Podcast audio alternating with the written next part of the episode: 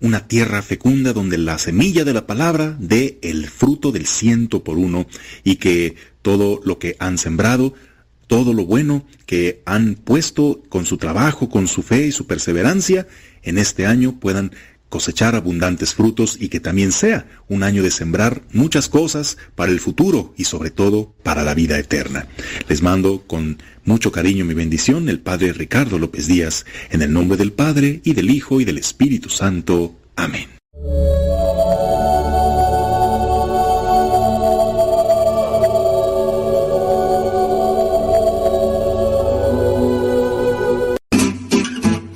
Mamá, ya te dejé mi ropa para que la laves.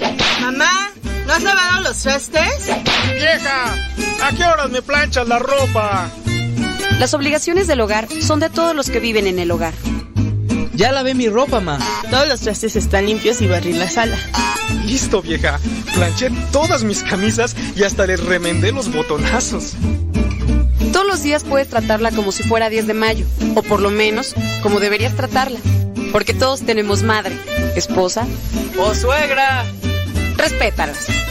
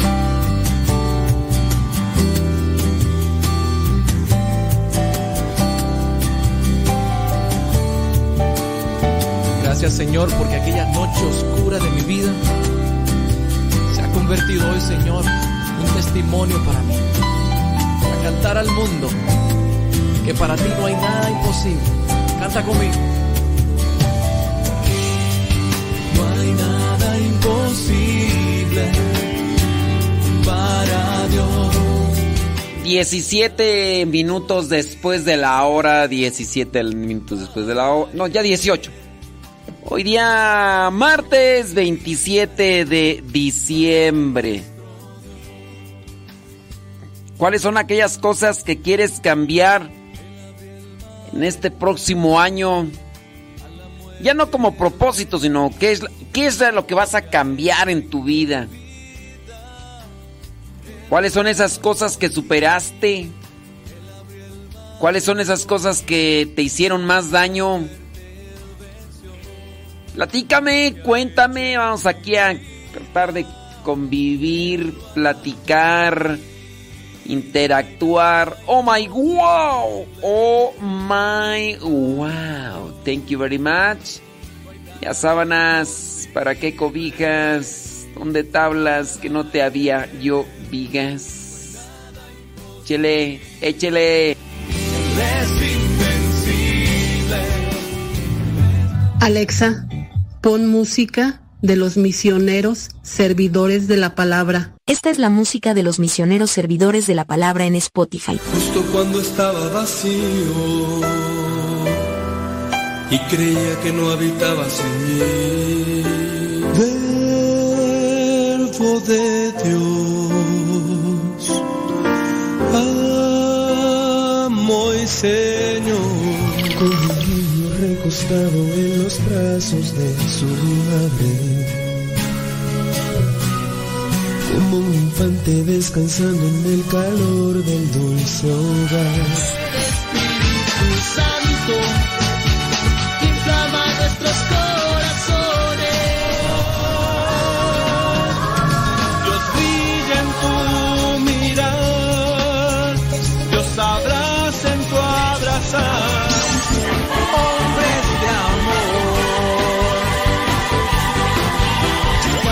de cerrar tus ojos y abrirlos del corazón.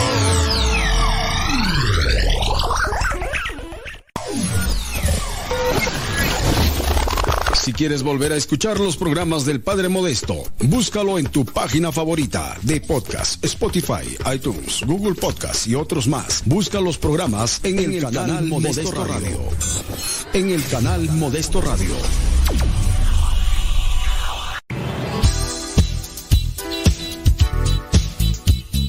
Siempre tenemos algo que compartir en nuestras redes sociales. Por eso síguenos como Modesto Lule en Instagram, en el Twitter, en YouTube, también en iTunes. Recuerda nuestras redes sociales, las más populares, Modesto Lule, y ahí nos mantenemos también en contacto.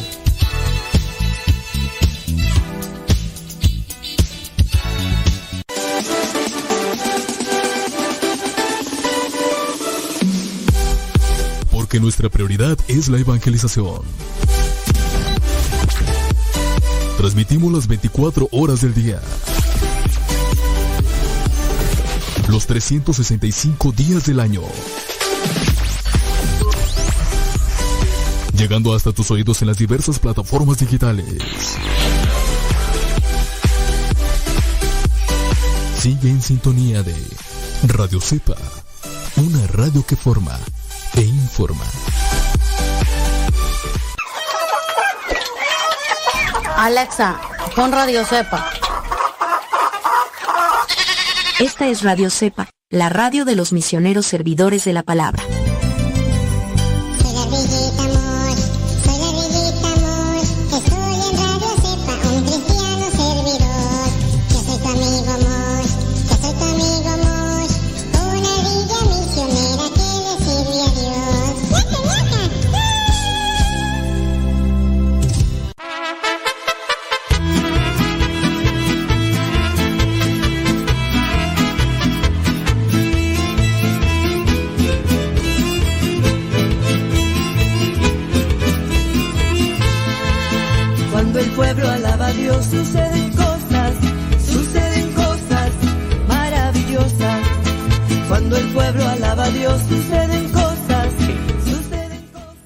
¿Sabías que Dios ya tiene una pareja para ti, pero la está capacitando para que soporte tu carácter, así que sé paciente?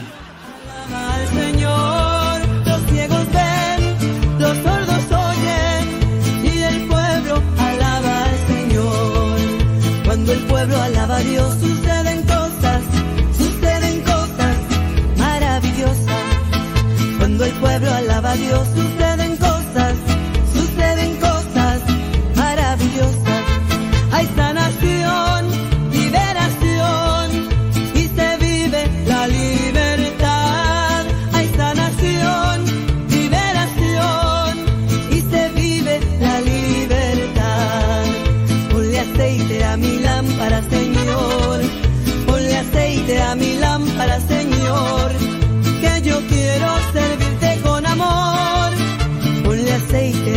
lámpara, Señor. Ponle aceite a mi lámpara, Señor. Ponle aceite a mi lámpara, Señor. Que yo quiero servirte con amor. Ponle aceite a mi lámpara, Señor. Señor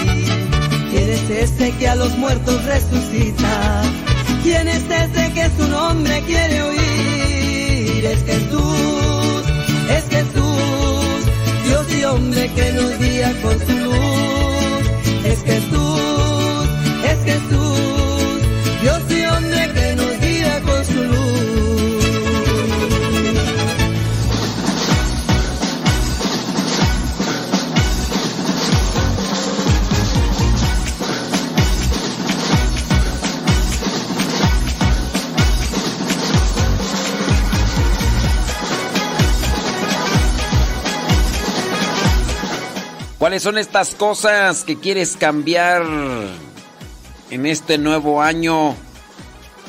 ¿Cuáles son esas cosas que quieres cambiar porque ya en, en todo el año este pues te han fallado y tú dices, bueno, pues ahí- al iniciar el año voy a cambiar esto y esto y esto. Esto, esto, esto y, y esto. Esto no me... ¿Qué cosas te hicieron daño en el año y tú quieres cambiar para que ya no te sigan afectando? Platícame, cuéntame, dime. Dice aquí escuchando el programa, qué bueno, me da muchísimo gusto. Échenle carnita a su comentario, ya saben, es para qué cobijas. Mira pues, hombre. Dice, ya me voy para no estresarlo. Bendito Dios. No, hombre, va a ser la hora más magnífica de... No, es más, te mereces unas fanfarrias, vaya. Yo creo que es la idea, la, la, decisión más acertada. Deja, más, deja buscar dónde están aquí las, este... mm, ah, es más, te voy a poner unas fanfarrias. Por tan buena decisión, ya se va, dice que para no estresarme. Bendito, ay, gloria, el Señor se ha manifestado. El Señor, gloria a Dios.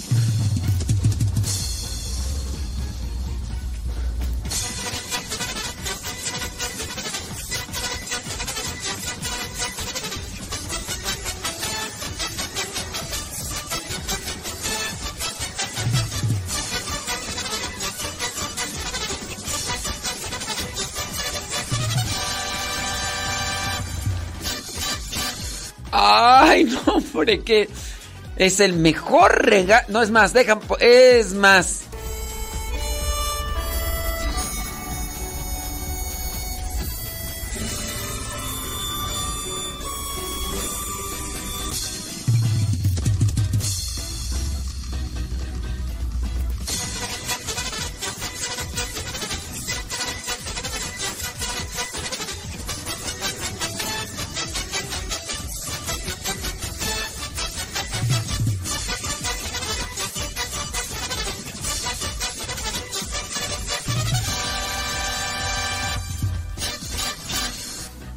Ando queriendo encontrar aquí una canción que, que nos ponga en esa alegría, en ese regocijo, en, en- en- no, no, no, no, de veras, ay no, es el más grande regalo que me han dado en estos días. Muchas gracias, eh. Muchas, pero muchas gracias. Bueno, yo nomás me da pido por las personas a las a, las que vas a ir allá a molestar a otro lado.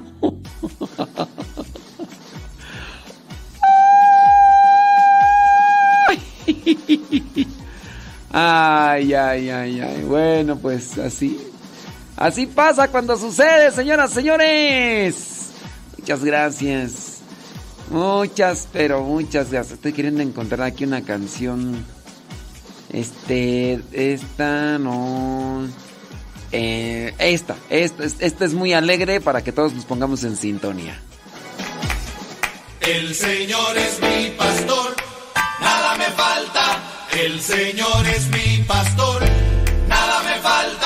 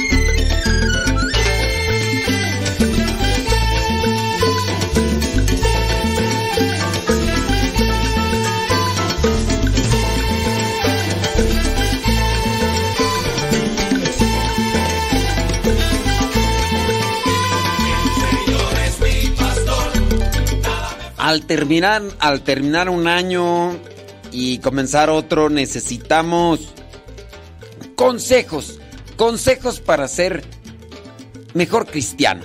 Ya acá una persona nos acaba de dar una muy buena noticia, dice que ya se va que porque ya ya no quiere estresar. No, esa es una que no lo, lo bueno que ya ya ya lo reconoció. No, yo decía, pero ¿por qué no entiende? ¿Por qué no me hace caso? Me estresa, me estresa. Y yo decía, ¿por qué no hace caso? ¿Por qué no haces caso? ¿Y sabes qué? Yo le pedí tanto a Dios, dije, ojalá y un día entienda y mira. Y mira, bendito sea Dios. Gloria a Dios en el cielo y en la tierra. Ay, ay, ay. Espero que no queden promesas. Espero que no quede solamente en buenas intenciones. Dice que me quiere mucho. Ay, no, que si, si, si no me quisieran. Ay, ay, ay. Oiga, pues una de las cosas que tenemos que agregar a nuestra vida al inicio de año, al finalizar un año, a medio año, es la alegría. La alegría. El humor, el humor. Hay que buscar el humor, claro. Habrá personas que a lo mejor les pudiera dar cierto tipo de, de comezón este humor, ¿verdad? Y a lo mejor pudieran decir otra cosa, pero pues yo espero que no, ¿verdad? Yo espero que no, yo espero que no y pues sí, vamos a ver mensajitos por acá, dice dice Edith Martín, mira, Edith Martín le echa le echa carnita a su comentario, dice, fíjese, eh, a pesar de todo, pues bueno, en estos tiempos, en estos días estoy trabajando. Pero ¿sabe? Me encanta trabajar y al mismo tiempo escucharlo. Qué bueno, eso eso nos da gusto, ¿eh? Sabemos pues que pues en estos días, pues muchas personas andan descansando. Nosotros aquí les acompañamos, también trabajamos. Ese, ese, ¿qué trabajo es? Si nada más estás haciendo puras payasadas allí. Yo no veo ningún trabajo, eso, eso cualquier, cualquier pasguato lo puede hacer. No, yo, yo no creo que ese sea trabajo. Tú dices que es trabajo, lo bueno que no te pagan. Porque si te pagaran, hombre, ahí sí yo hacía, no sé, una manifestación. ¿Cómo que le están pagando? No, eso sí no, eso sí no. Yo digo que lo, qué bueno que no te paguen, ¿eh? Pagaran, no. Pero nada, pues, ¿qué trabajo va a hacer eso? Bueno, pero hay personas a las que sí les, sí les agrada, sí. Dice Anabel, no la que espanta. Allá en Querétaro, México, dice, eh, con frío, escuchándonos. Bueno, pues, qué bueno.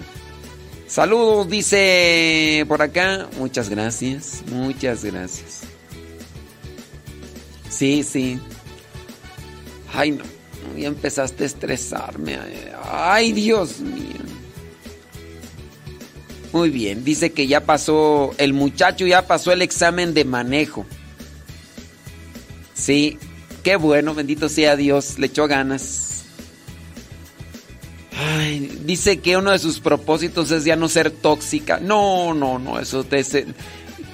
No, ya está medio... No, sí. O sea, yo sí creo que Dios hace milagros, pero no, no.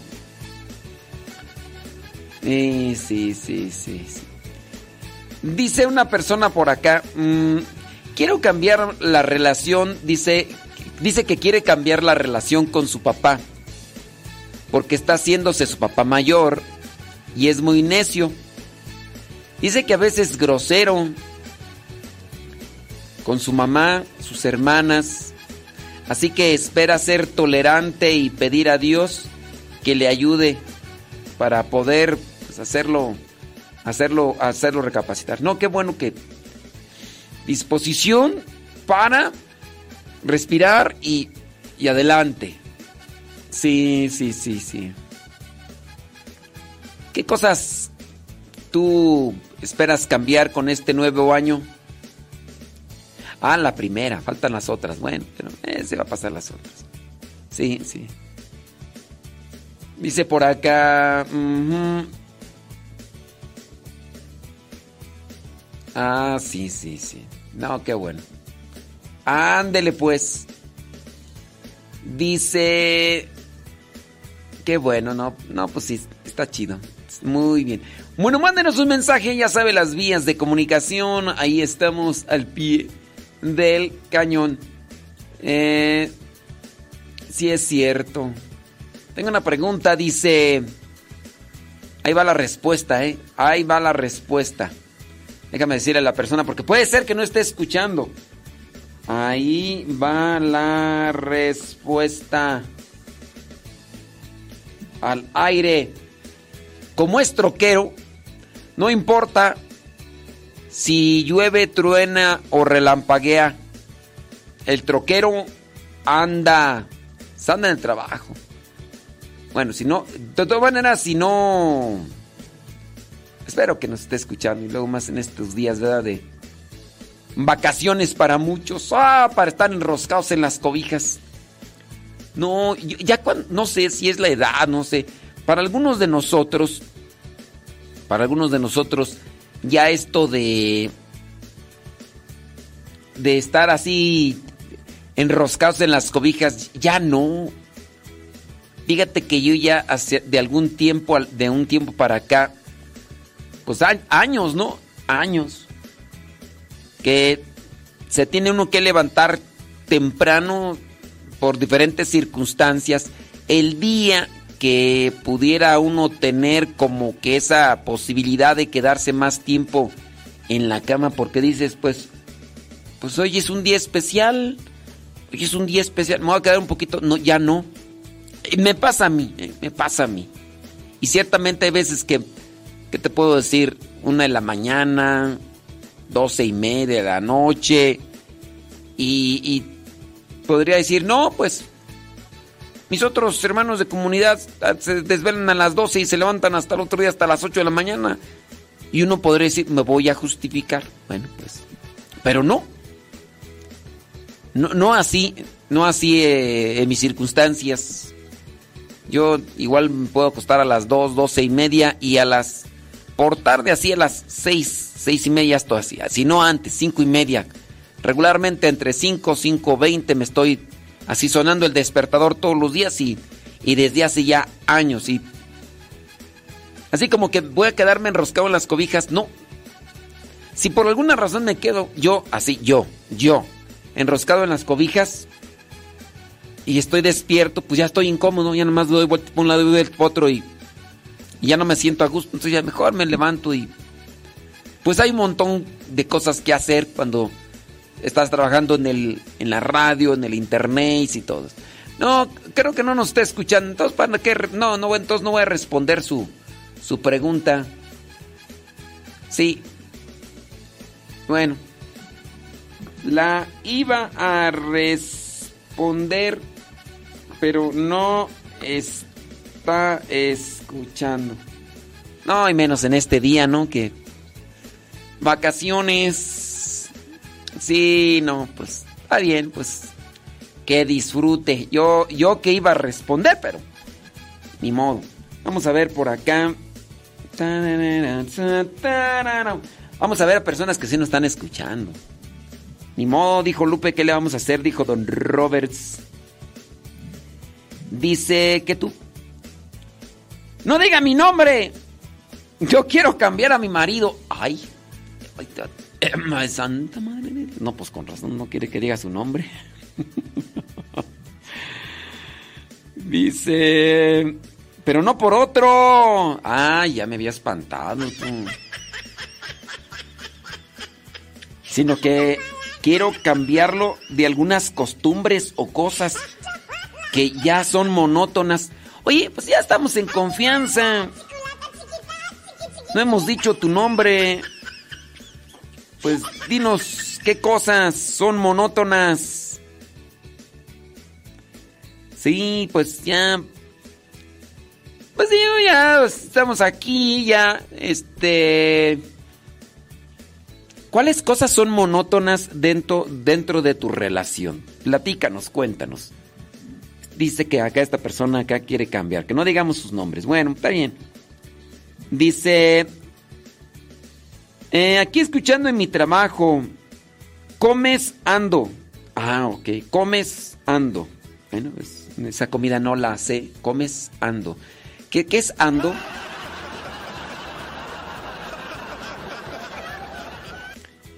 Dice, ándele pues. Dice, yo mi propósito es hacer oración más así en voz alta. Mi vida es una constante oración, pero en silencio. Ahora, ¿qué hacerlo para todos y mi forma de alimentarme? No, pues sí. Este, pues creo que más o menos le entendí. ¿eh? A mí se me hace que anda más dormida que despierta la persona. Este. Por eso no nos escribió bien, pero por acá. Sí. Dice por acá. Hay algunas cosas que son monótonas, como llegar del trabajo, comemos y después de eso él solo está en el sofá.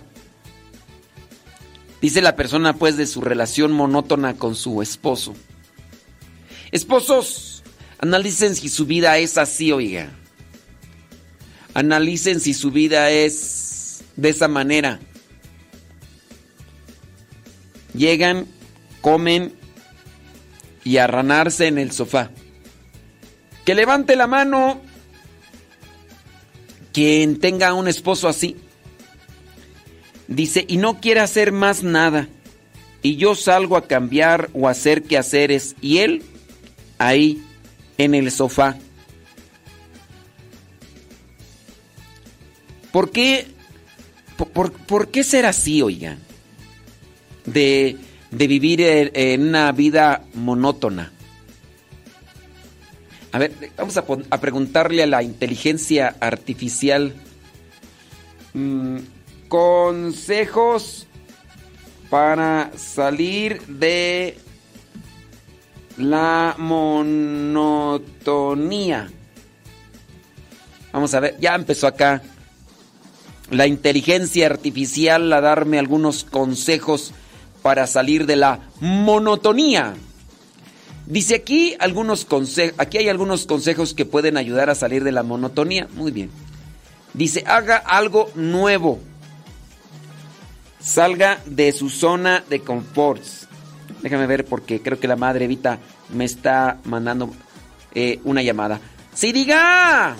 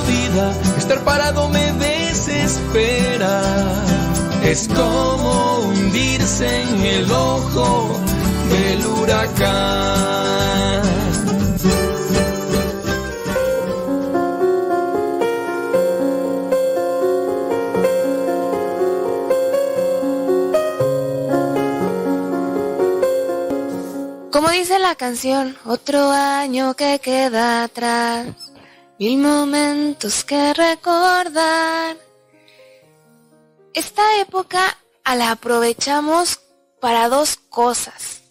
Una, para recapitular todo lo que hiciste en el año. Ay, qué rápido se pasó. Pero analizando, hice tal viaje, emprendí tal negocio, conviví con mi familia.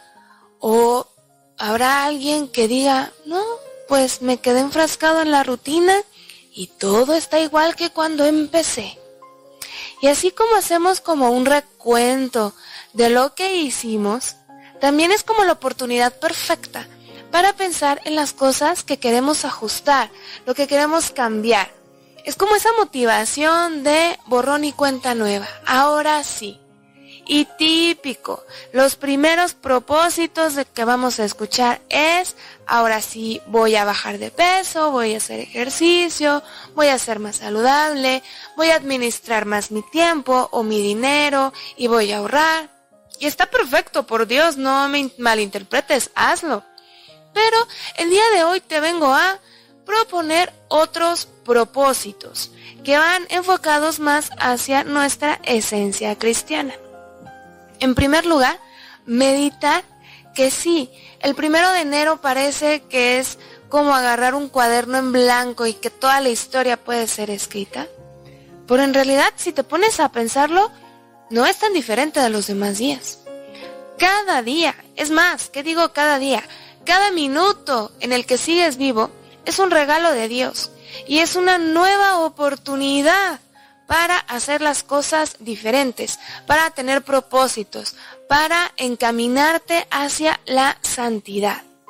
Pero está bien, aprovechemos esta época en la que pareciera todo favorecer este ambiente de introspección y de buenos propósitos.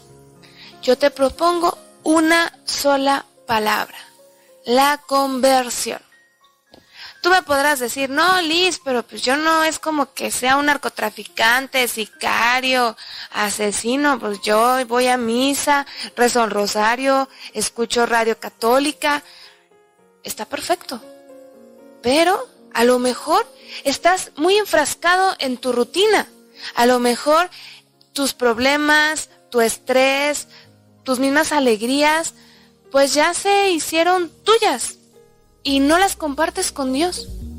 Católicamente eso es la conversión. No se trata de solamente cambiar de rumbo o hacer las cosas diferentes, sino regresar al Padre. Pongamos por ejemplo a Pablo. Pablo era un judío recto, duro, consigo mismo y con los demás.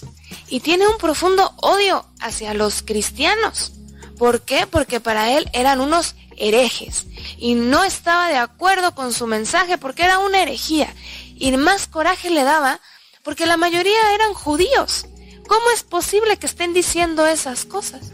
Y está en ese afán de perseguirlos cuando de repente Jesús mismo lo tira de su caballo. Dice, Saulo, ¿por qué me persigues? ¿Quién eres? Soy Cristo a quien tú persigues. Y tiene esa conversión y va a seguir siendo el mismo corajudo, el mismo duro, estricto y con el mismo celo por su Dios, pero ahora encaminado a la misión que Jesús le va a dar. En lugar de perseguir cristianos para que sean buenos judíos, ahora se va a dedicar a anunciar la verdad de Cristo a quien se deje y a quien no también. Eso es la conversión, ese encaminar todas esas virtudes que Dios ya te dio hacia tu misión. Otro ejemplo hermosísimo que encontramos en la Biblia es el Hijo Pródigo. Esta parábola que está en el Evangelio de Lucas capítulo 15 es de las más hermosas que podemos poder encontrar. Seguramente ya la has leído o la has meditado. Vamos a darle un repasón. Son dos hermanos que viven con su padre, el menor pide su parte de la herencia. ¿Cómo vas a pedir tu herencia cuando tu papá todavía no se muere?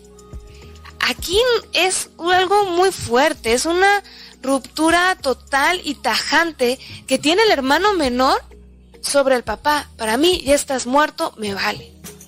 El padre, seguramente profundamente herido, cumple el deseo de su hijo, le da su herencia y el hijo se va. Se gasta toda su fortuna en placeres efímeros y eventualmente pasa lo que tenía que pasar. Se le acaba el dinero, sus disque amigos lo abandonan y él se ve obligado a cuidar cerdos. Recordemos que el cerdo es un animal impuro, cayó en lo más bajo de lo bajo de lo peor que pudo haber caído. Y es en este momento en el que reflexiona y dice, ¿cuántas personas en casa de mi padre tienen para comer de sobra y yo aquí queriéndome comer la comida de los cerdos? Este punto va a ser el que le va a dar como el giro a la historia. Y es en el que quisiera centrarme hoy. El hijo menor interioriza. Si tú ya estás pensando en 12 o 20 o un propósito para este año nuevo, es porque primero interiorizaste. Yo te invitaría que este proceso lo hicieras a conciencia, de preferencia frente al Santísimo, en una actitud de oración. Jesús, ¿qué quieres de mí? ¿Cómo puedo mejorar? Ya tengo una serie de dones que tú mismo me regalaste. ¿Cómo los puedo poner a tu servicio? Interioriza, aprovecha estas fiestas, este momento que se presta a esto. Y el segundo punto, la urgencia. El hijo menor sabe que si se queda donde está, se va a morir. Eventualmente, se está muriendo de hambre ya. Yo no sé cuál sea tu realidad, si tengas alguna prueba o algún pecado, o simplemente es una rutina en la que sientes que no puedes escapar. Urge, es urgente tu vuelta al Padre hoy, ya. Estamos viviendo tiempo extra. Cada día es un regalo de Dios. Nadie tenemos la vida comprada. Y finalmente el hijo menor se decide, regresa al padre y su papá está afuera de la casa, está esperándolo. Con los mismos brazos abiertos te está esperando Dios. Que este año que va a empezar lo veamos como lo que es, una nueva oportunidad de cambiar el ritmo, de regresar al Padre, de cambiar tu, tu rumbo, tu destino a donde vas, hacia donde te estás dirigiendo que no te va a llevar más que al vacío, a la desesperación, al estrés, a la rutina. Regresa. Dios te está esperando con los brazos abiertos. ¿Cuál es el secreto? Uno, interiorizar. Dos, ponerte en marcha. Tomar acción. Regresar a Dios. Él te espera con los brazos abiertos, pero no te va a obligar a nada. Aprovecha estos días en las que todos hacemos propósitos y haz también los tuyos. ¿Para qué? Para alcanzar la santidad. Esto fue todo por hoy. Yo soy Liz Franco y recuerda, razona, cree, ama y contempla.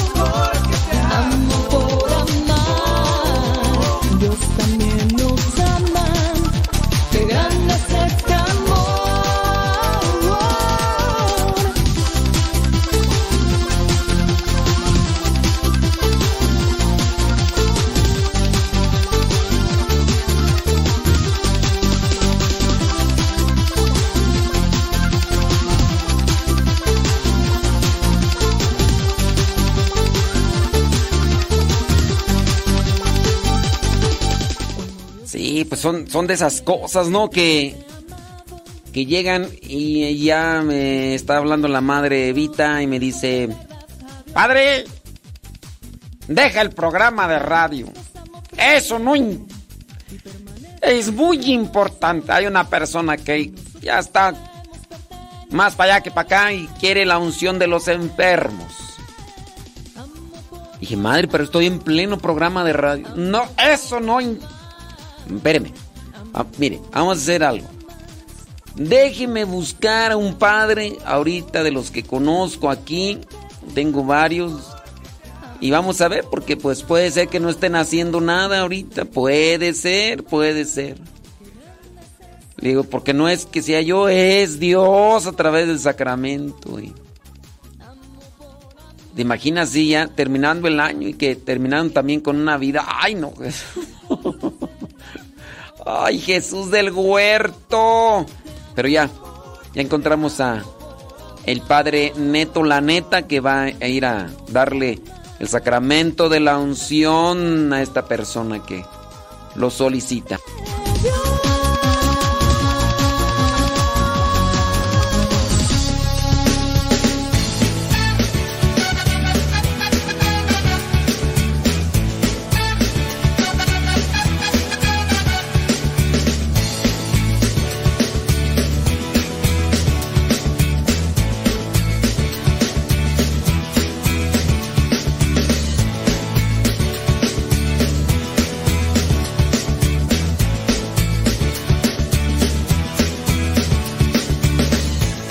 ¿Cuáles son esas cosas que quieres dejar en, el pasado y cuáles son esas cosas que quieres hacer en, este año nuevo? Platica, cuenta. Muy bien. Ay, Dios mío. No, pues. Mucha oración. Mi oración contigo para las cosas que quieres cambiar. Muy bien. Déjame ver por acá. Sí, el merengue estengues. Así, me- ese mero yo, ese mero yo. Te saludo con gusto. Guillermo Siller. Dice. Bli, bli, bli, bli, bli. Dice por acá una persona. Yo no cambiaría nada de mi, espor, de mi esposa. Porque así la empecé a amar. Guau. Y así la amo. Quizá que entendiera un poco más porque porque uno se queja y ahora no nos sea, ya no digo más porque si no me dan mi chanclazo. Qué bueno. Qué bueno. Dice, si no, son galletitas sabrosas.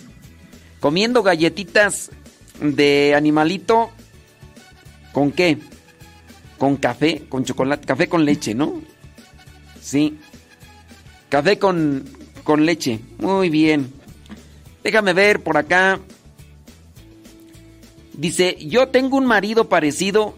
Dice, él tiene mucha pereza espiritual. No quiere ni siquiera hacer un retiro de matrimonios. No quiere conectarse por el Zoom en sus pláticas. Y usted dijo que uno solo no es muy sustancial. No sé qué hacer. No, pues ni yo tampoco. Pero, pues sí, pues... Sí, miren. Si ustedes lo conocieron así cuando eran novios, bueno, pues fue su decisión. Pero si se fue deformando, si se fue deformando el viejo con el paso del tiempo, ahí a lo mejor ustedes tuvieron culpa. ¿Por qué? Porque a lo mejor no se dieron cuenta, no se dieron cuenta el tiempo, el momento en el que se fue deformando y y pues pasó eso. Hay veces que las mamás se enfocan demasiado en los hijos cuando están pequeños y dejan ahí en un rincón como a la muñeca del trapo de ¿cómo era la muñeca muñeca fea? La de Cricri que estaba ahí arrinconada y que nadie la quería y todo. Puede ser. Puede ser. Y ya después sus hijos medio crecieron y entonces pues ya empezaron a quitarles parte de la atención y ahora se dieron cuenta de, de su esposo y, y esas cosas. Quizá la mejor aquí el descuido, ¿no? ¿Qué, ¿Qué hacer? Primero ser pacientes. Buscar todas las cosas que estén más cercanas para hacer que la persona cambie. Ustedes también presentar propuestas para para darle un giro a la vida, a la monotonía y todo. Dice que tú Yo hice esta pregunta, pero no sé si la contestó al aire. Cuando uno consume el cuerpo de Cristo, sí, sí la respondí nada más que no escuchaste, ese sí? Sí, sí, la respondí, nada más que no. No, no escuchaste, andabas, yo creo, no sé, allá en. ¿En, ¿en dónde? Sí, la. Espérame, que ya me está. Ay, Dios mío santo. Ya me está mandando un mensaje a otro padre, porque le mandé mensajes a varios padres. Yo dije, a ver cuál de los padres me, echa la mano por acá y ya algunos acá ya, me, ya me respondieron. Espérame tantito.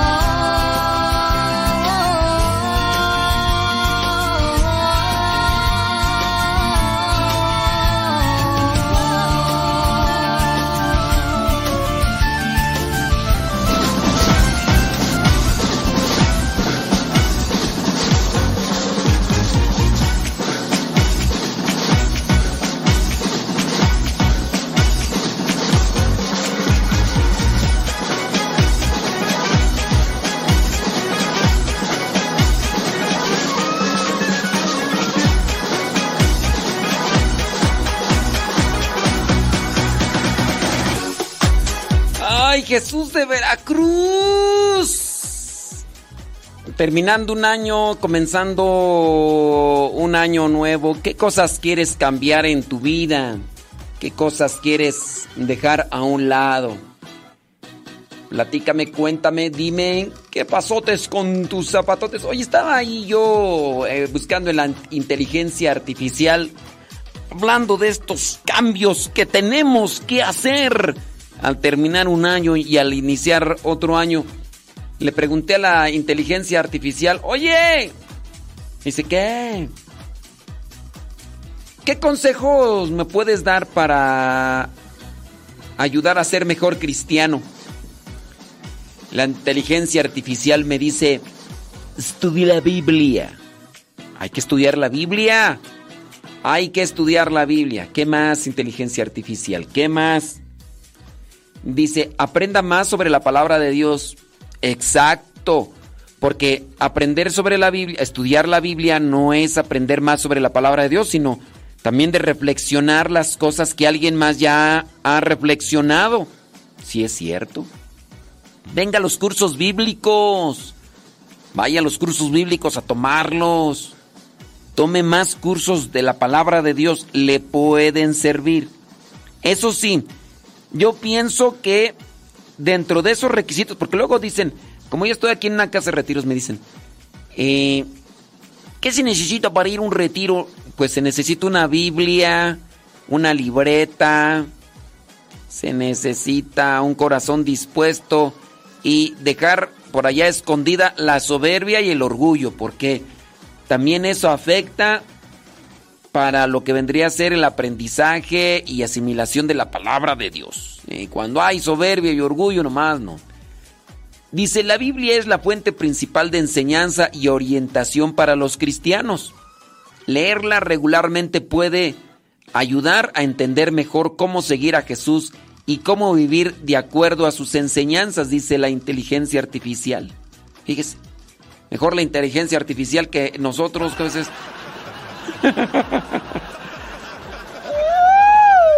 oh my god. Dice, ¿qué más? La inteligencia artificial. Entonces, leer y estudiar la palabra de Dios, leerla regularmente. Muy bien, déjame ver qué me dice por acá el padre. Ándele pues. Sí, sale, vale. Vientos huracanados. Ándele pues. Ya. Que ya siempre no. Que, que ya siempre no va el padre. Ándele. Va otro padre. Muy bien. Sobres. Gracias. Entonces, vámonos con otra cuestión. Dice, leerla regularmente puede ayudar a entender mejor y vivir de acuerdo a sus enseñanzas, ¿sí? Para ser mejor cristiano hay que vivir de acuerdo a las enseñanzas de Cristo. Ore y mantenga una relación personal con Dios. Sí, es que estudiar la Biblia, reflexionar la palabra de Dios, aprenderla y no hacer oración se queda la mitad todo para ser mejor cristiano, entonces que la oración no sea parte de nuestras vidas. Mejor que se nos olvide o se nos pase a hacer otras cosas, pero no la oración. Platicábamos por ahí con una señora que pues tiene algunos problemas con el esposo, pero es que también la señora es de armas tomar. Es de las personas que tienen que estar siempre haciendo algo, pero la señora no se queda callada. La señora es contestona. Eh, no, yo no tengo, compadre.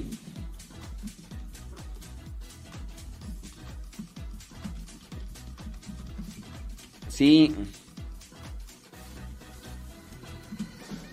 Espérame tantito.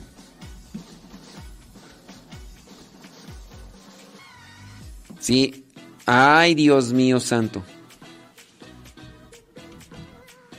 Ándale.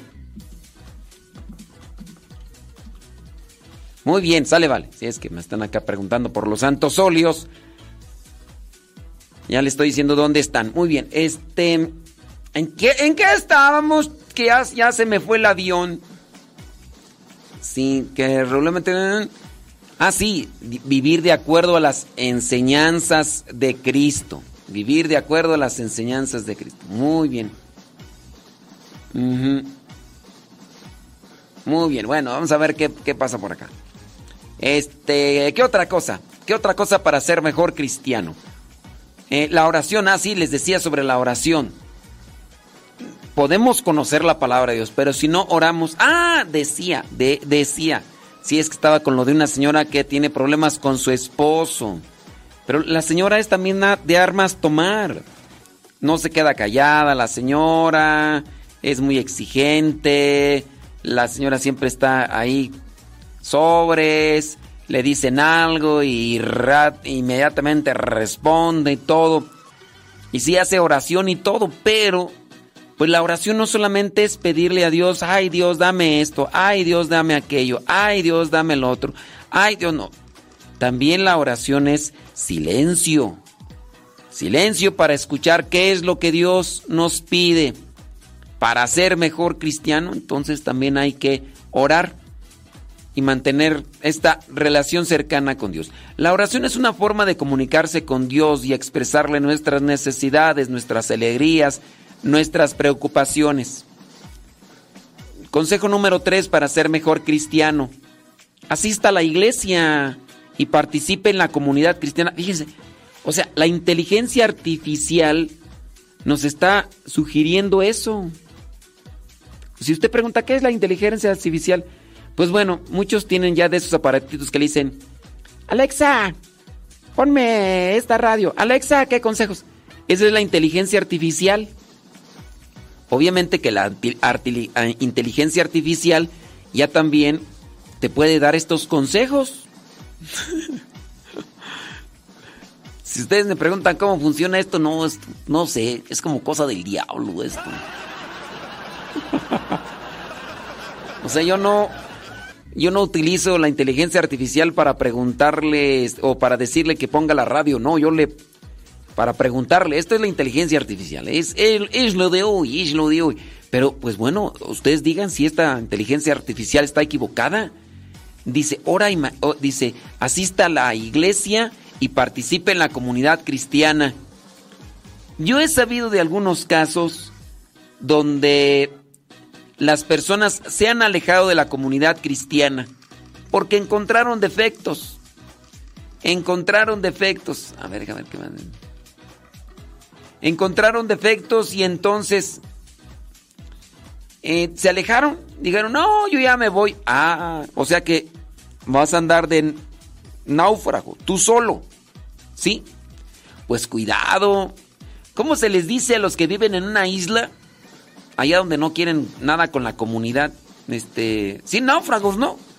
Allá vive en una isla náufrago, allá, solo, solo con su soledad, solamente porque le dijeron sus verdades a esta persona que estaba en comunidad, le dijeron sus verdades, no le gustó, porque como estaba acostumbrado siempre a dar órdenes, y el día que vinieron y le dijeron, oye, pues tú no vendes piñas. Oye, tú esto y lo... Pues se enchiló y se cansó y le dio una patada al grupo y, y ahora anda de vagabundo. Ya no quieren... Así pasa. Pero pues es necesaria una comunidad. Aun cuando en el grupo de los doce discípulos había un Judas Iscariote, porque había un Judas Tadeo, ¿verdad? Aún así, no lo votaron. No dijeron, no, ya me voy porque aquí, aquí están los Buanerges. Ay, no, ya me voy porque aquí está un dinerero, una, como este Judas Iscariote. No. Hay que, hay que participar de la comunidad cristiana. La iglesia es un lugar para adorar a Dios. Fíjese, la inteligencia, la inteligencia artificial nos dice esto.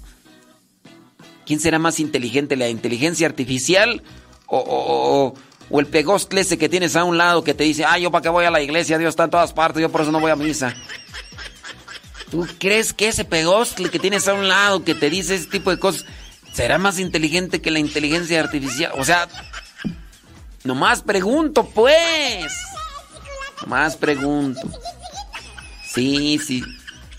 Dice, la iglesia es un lugar para adorar a Dios y estar rodeado de otros cristianos que comparten los mismos valores y creencias. También es un lugar para aprender y crecer juntos en la fe.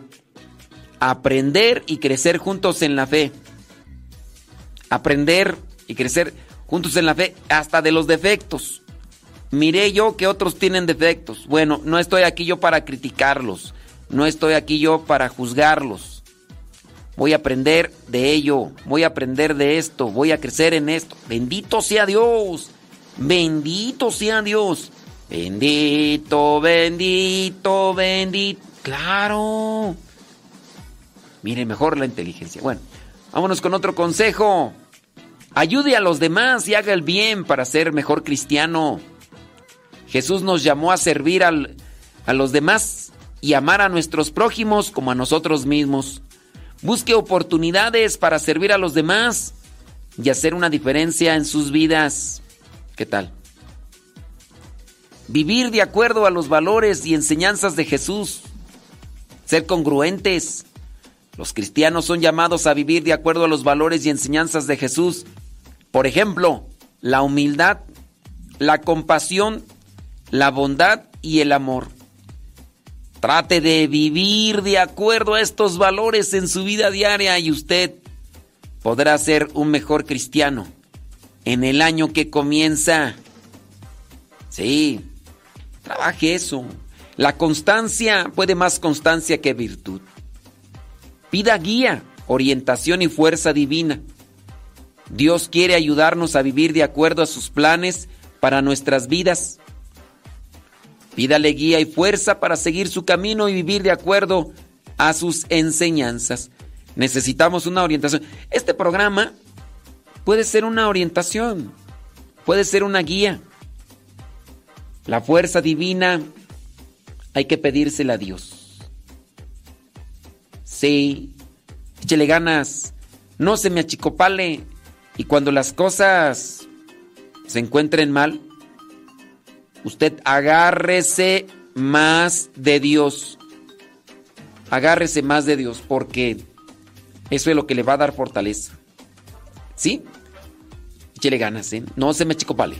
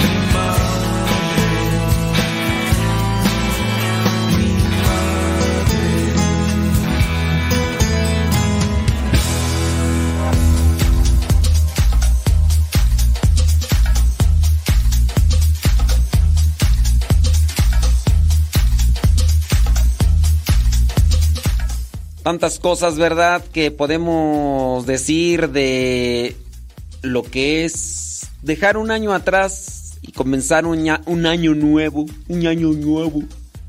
Como hablar bien, ¿verdad? Me trabo. Efectivamente, efectivamente, que mirar acá algunos de sus mensajes a ver qué me dicen. Bueno, pues acá más nos mandan puros este emoticones. Qué bueno. Ándele pues. Sí, nada, bueno, pues qué bueno. Sí, sí, sí, sí. Sí, no, pues está, está chido. Ándele pues, bueno, acá no hay nada. Unos acá. Y acá. Dice... Dice, está demostrado que la inteligencia artificial a veces es más sensata que la inteligencia de algunos humanos. ¿Usted qué opina? What is your opinion about this? Ah, se les dice ermitaños, dice. Bueno, pero es que un ermitaño es aquel que va, que se aparta de la gente para, mm, para hacer oración. Pero aquellos que se han apartado de un grupo o de una comunidad, pero pues ya no hacen oración, pues ahí como, ¿cómo le llamas a esos? Un rato, ándel, ándel, no pues, mira. Qué bueno. Ah, no, pues sí. Dice, yo estoy enroscada en las cobijas, pero no por gusto, sino por enfermedad. Bueno, también hay que abrazar la enfermedad sabroso. Sí, porque...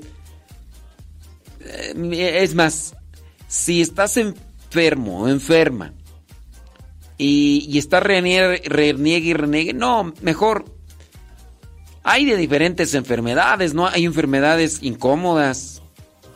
Pero también no es correcto, yo creo que ni es bueno para el corazón estar enfermo y estar queriendo hacer otras cosas y, ay, como quisiera. No, no, no, no, estás enfermo.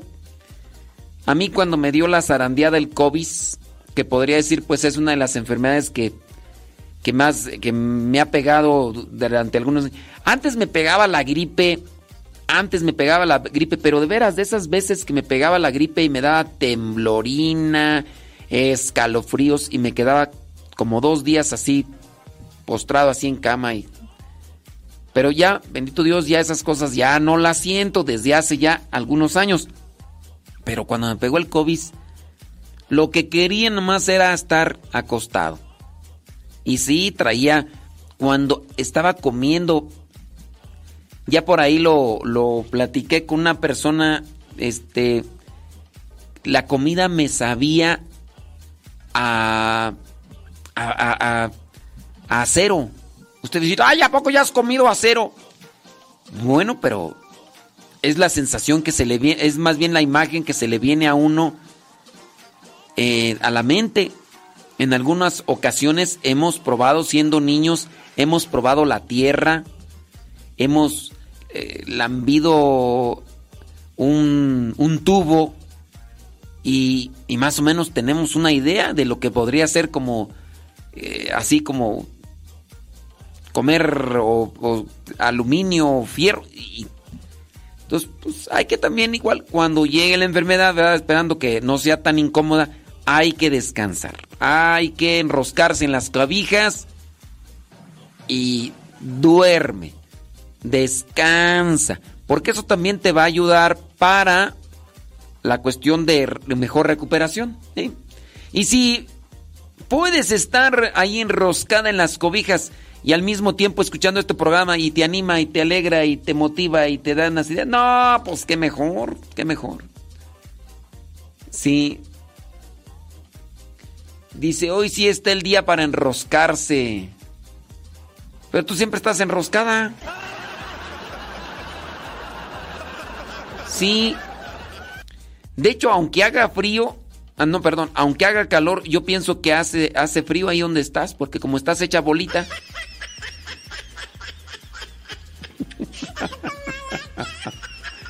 ¿Sí? Entonces, sí, yo, yo dije, no, si es que debe ser siempre frío. ¿Por qué dices que hace siempre frío? Pues es que estás siempre hecha bolita.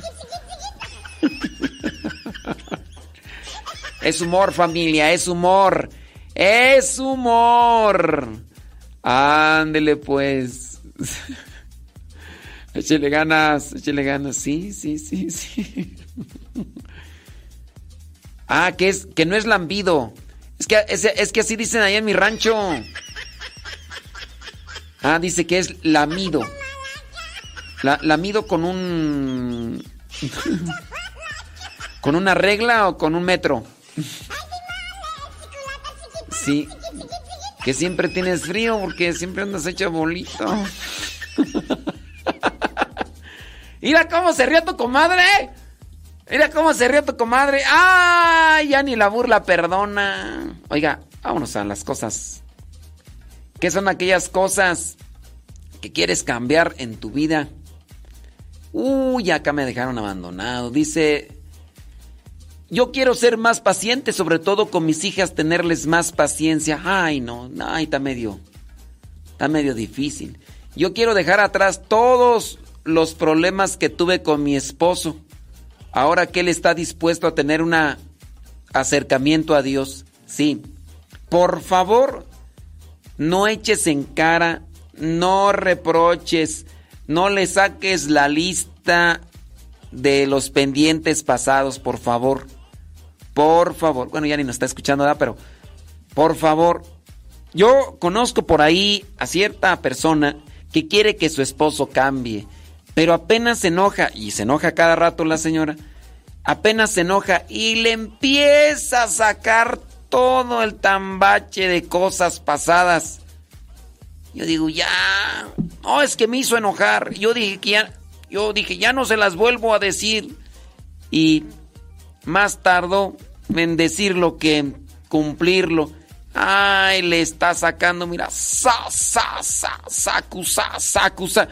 Pues, ¿cómo es eso? Pues, no saques la libreta de cosas pasadas.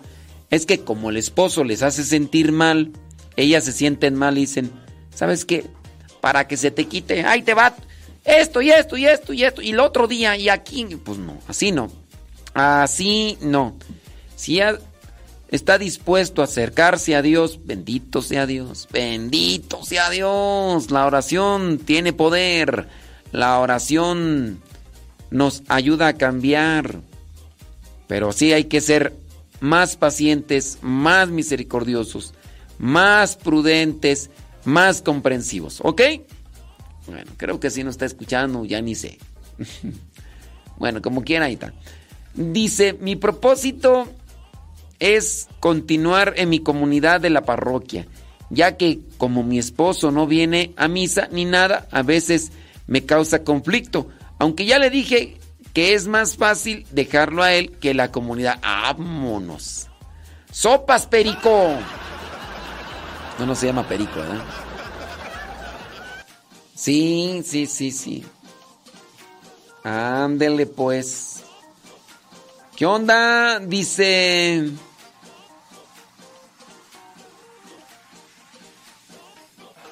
Uy, ahorita vamos a checar.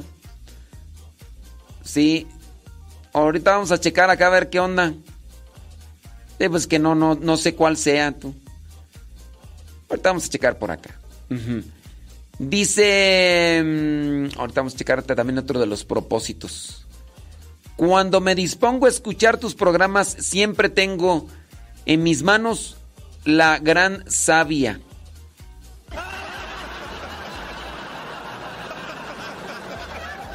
¿Cuál sabia tú? Dice, si quieres puedes cumplir lo que Él manda y puedes ser fiel haciendo lo que le gusta. Deja, delante de ti tienes fuego y agua. Bueno, pues.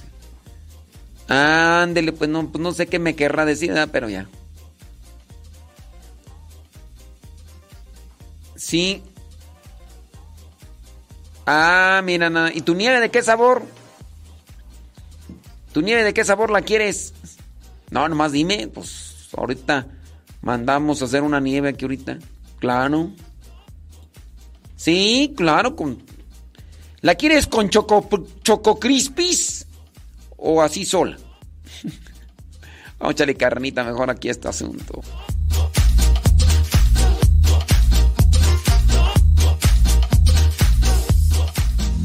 Para todos los católicos cumbieros, esto es mi piloto.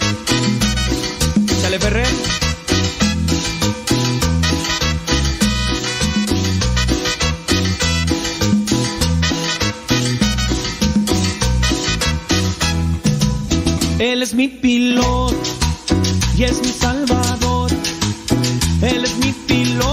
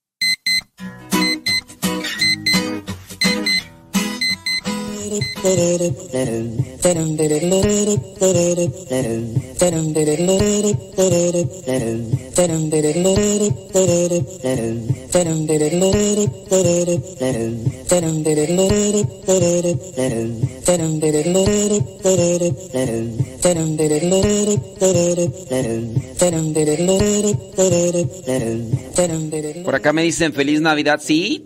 Todavía es feliz Navidad. Navidad no es solamente el día 24 en la noche o 25 o 26, no. Navidad todavía hasta en el mes de enero. Y después todavía incluso del 6. Después de la Epifanía. Navidad todavía incluso se puede decir hasta el día del bautismo del Señor. A veces cae en domingo, A veces cae en lunes, dependiendo las circunstancias. Usted chequele allá. Dice, mm, feliz Navidad, dice para cada uno de ustedes, hermanos en el Señor. Que Dios los siga bendiciendo, Padre Modesto, iluminando para que sigamos recibiendo ese reflejo de amor, fe, esperanza y caridad. Saludos, aquí andamos. Con Benny y mi otro hijo Juanito. Ándele pues, qué bueno, me da mucho gusto. Ahí escuchando. Bueno, déjame ver por acá. Sí, sí, sí, sí, sí. Bueno, pues, ¿qué te puedo decir? ¿Qué te puedo decir? Déjame ver por acá. Sí, una nieve de tejocote. No, no sé por qué, pero me gusta más de piñón. Una nieve de piñón. Y se me hace. Bueno, también depende, ¿no? Porque pues, hay de. hay nieve de todo. Oye, una nieve de vainilla. También sabrosa. Sabrosa la vainilla. Dice. Quizá yo sí conocí así a mi esposo. Pero era media bruta. Lo está diciendo la señora. Yo no estoy diciendo nada, ¿ok? Dice la señora que quizá a lo mejor conoció así a su esposo. Pero dice que ella era media bruta. También dice, pero ya ha ido arreglando su vida. Pero él no quiere caminar junto a ella. Iré trabajando con la ayuda de Dios, primeramente, su alma, para que no se pierda. Mira, pues, trabájale. Trabájale. Entonces, sí, pues, hay que ser pacientes. Hay que ser pacientes. Como la otra persona que dice que ya el esposo está dispuesto a la conversión. Acá, Prajedes, Prajedes dice, yo quiero ser paciente, sobre todo con mis hijas. Pues es que tus hijas son adolescentes, son niñas. Pues sí, pues tienes que ser más pacientes. Dice por acá otra persona, yo no le cambiaría a, mi esposo, ni es nada de lo que era. Siempre ha sido responsable, pero no nos dedicaba tiempo. Uh, uh. Era responsable, pero no nos dedicaba tiempo. Ahora se da el tiempo para estar con nosotros y sobre todo tiempo de calidad. En nuestra relación matrimonial también se ha esmerado por ser detallista. Porque pues dice que no era detallista. Yo casi no conozco señores así que que no sean detallistas. ¿Ustedes conocen que tú digas, "No, mi esposo no no es detallista"? Yo casi no conozco. Así es, señores, que les que les falle el pulso para ser detallistas. A lo mejor podría ser un muy buen propósito para algunos, ¿no? Podría ser un buen... Para algunos, no, no para todos. No para todos. Dice por acá, ¿qué dice por acá? Bli, bli, bli, blu, blu, blu. ¿Es correcto lo que las personas hacen el día de la fiesta de la Virgen Guadalupe o de otros santos? Las personas que van caminando de rodillas, eso, en eso, ¿es eso adoración cae en la idolatría? No. No ponerse de rodillas es idolatría. Porque los, los que son plomeros, que se tienen que arrodillar, porque tienen que, los que son mecánicos, que se tienen que arrodillar, los que son enfermeros, que se tienen que arrodillar para atender a un enfermo, o se tienen que arrodillar, entonces tú dirías, oh, eso es idolatría, pecador, pecador. Todos nos podemos arrodillar por alguna intención. Acuérdense que la idolatría no es meramente un acto externo. No es, es sobre todo un acto interno. Un acto interno que pues viene a ser la cuestión aquí de de, lo que la persona este tiende a, a creer, ¿sí? Bueno, creo que la persona ni está conectada. Bueno, ni modo. Si no, para explicarle un poquito más, pero bueno, creo que ni está conectada. Dice, eh, dice, yo quiero ser más paciente conmigo misma y con mis hijos. ¿Cómo se trabaja en eso? Deme un consejo, por favor. No, pues ni estás, ni estás conectada. Ni estás conectada, entonces, pues, ¿para qué damos el consejo? Mejor este. Mejor nos vamos con los que sí estén conectados. Déjame ver por acá. A Hermelinda. No, no, no se llama Hermelinda. Déjame ver acá. Dice, saludos, dice, aquí sigo. Ah, qué bueno. No, pues está bien. Dice, el papá de mis hijos no se dejó conocer bien. Ah, esa es siempre una justificación. Dice que, que el papá de sus hijos no se dejó conocer bien. Era muy, era mustio.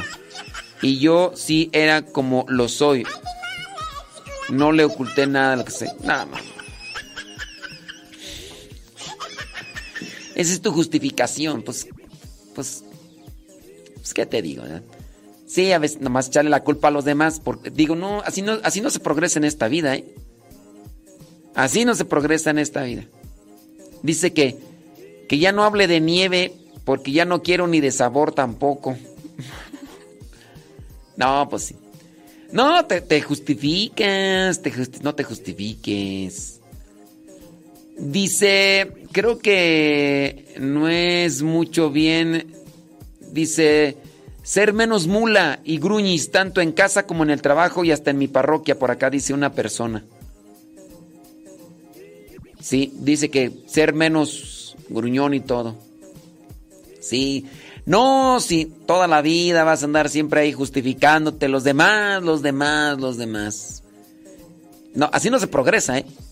Así no se progresa. Oye, ah, ¿qué, qué fue lo que me preguntaron? Ah, pero es que la persona ni está conectada. Sí. ¿Dónde está la persona que hizo la pregunta? Sí, no, no está conectada. ¿Cómo dice que yo quiero ser más paciente? Bueno, mm, eh, la persona como no está conectada, pues no. Pero para otros, para otros, eh, consejos para ser más paciente. Vamos a ver qué es lo que nos dicen acá. Ahí te van los consejos para ser más paciente. En todas maneras no me estás escuchando, pero para otras personas sí. Sí, porque pues estos son días en esta transición del año. Son días de, de descansar, de desconectarse y todo. Y, y- ya. Sí. Bueno, pues sí. No, en serio, padre. Él me conoció mi carácter tal y como. No, pues sí, pues. pues. Con razón. No, vámonos. Ahora es cuando. Vámonos, vámonos. Sí, sí, sí. Bueno, cambiemos de tema, ¿no? Porque pues de ahí ya. eh, ya ahí ya nomás no. Déjame ver, dice una persona que nos mandó un mensaje pero que no está escuchando, pues que consejos para ser más paciente. Déjame ver qué me dice acá la inteligencia artificial. Dice, aquí hay algunos consejos que pueden ayudar para ser más paciente. Practique la respiración profunda. Es lo que les digo yo. Yo, yo le gané aquí a la inteligencia artificial. Eso se los digo yo. Constantemente. Me comprometo a ser más paciente. Sepa respirar. Sepa res- ay, no sabemos respirar. Sí, le ha tocado. Hay gente que cuando está comiendo ni sabe respirar.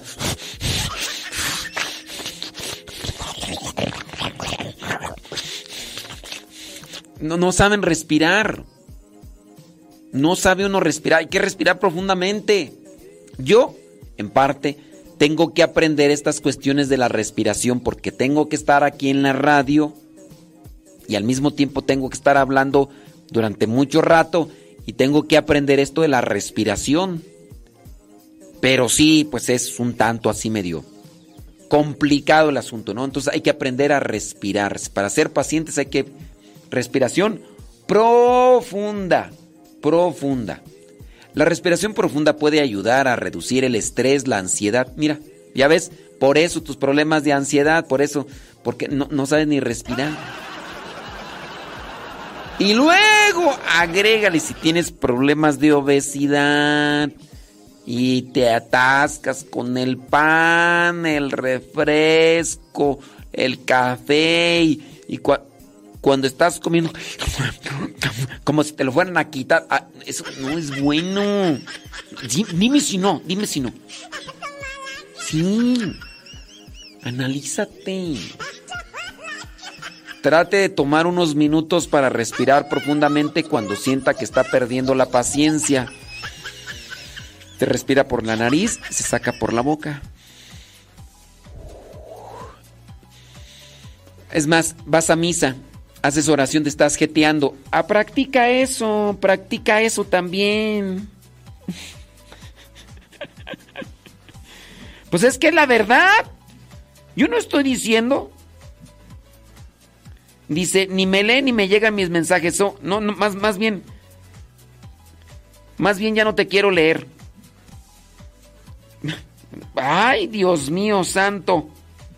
Que no le llegan mis mensajes. Ya no te quiero leer, más bien eso es lo que pasa.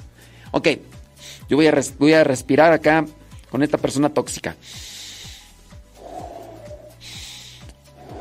¡Que a fuerzas! Bueno, siguiente consejo. Eh, para ser paciente, establezca metas realistas. A veces la falta de paciencia puede ser el resultado de poner demasiada presión en nosotros mismos para lograr cosas. Trate de establecer metas realistas y aceptar que algunas cosas pueden tomar más tiempo de lo que esperamos. Entonces, metas realistas. Aquí también es un- una cuestión de conciencia. Una cuestión de conciencia de analizo esto. Esa Efectivamente, esta inteligencia artificial escucha nuestro programa.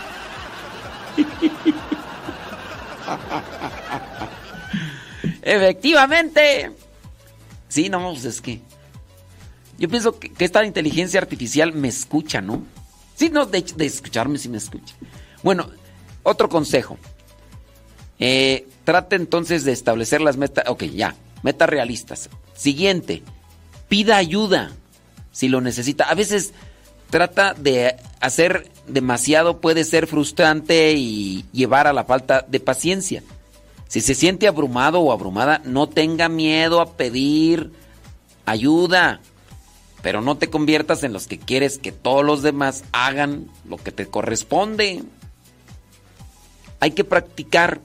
Mira, aquí hablas, aquí la inteligencia artificial aquí sí habla de, de meditación y relajación. Pero ciertamente la meditación cristiana, meditación cristiana, todos los días buscar esos espacios de silencio.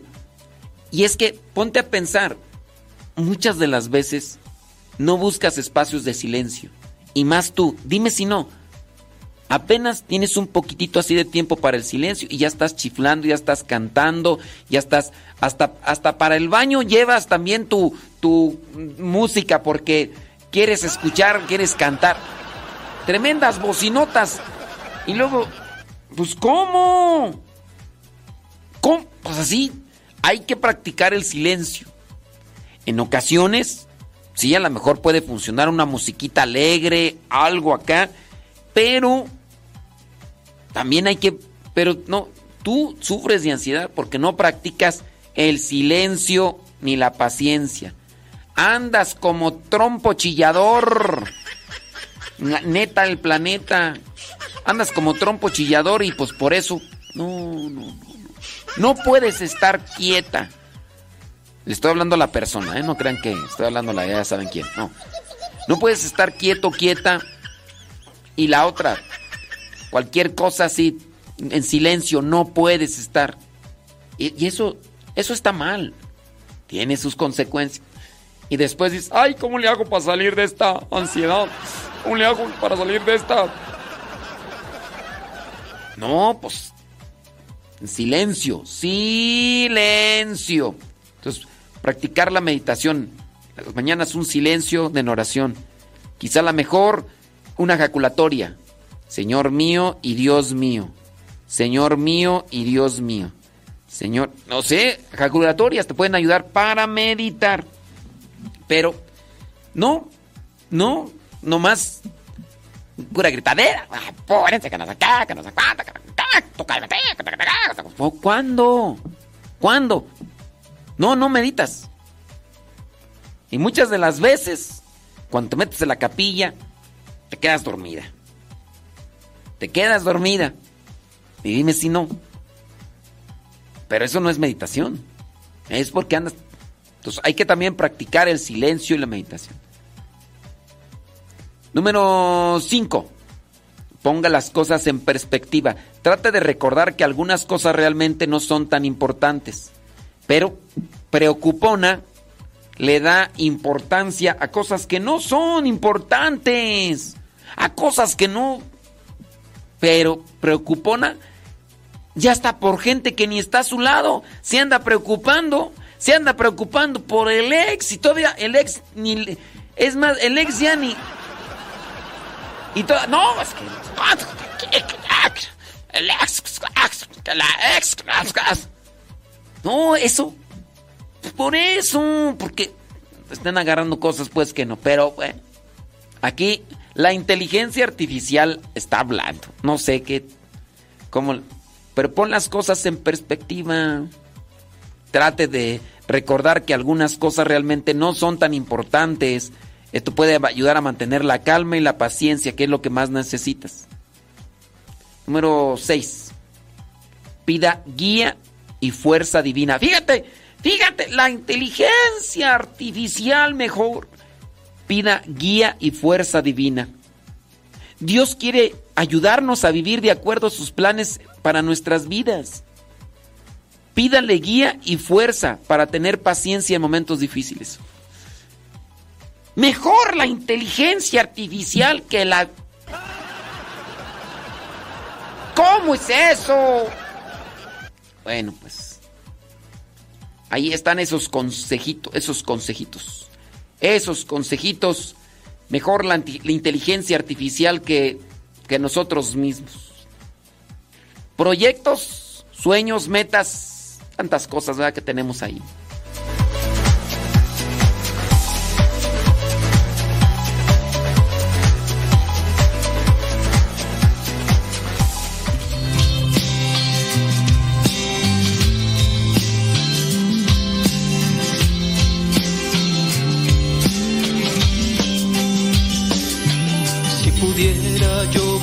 Pedir algún deseo,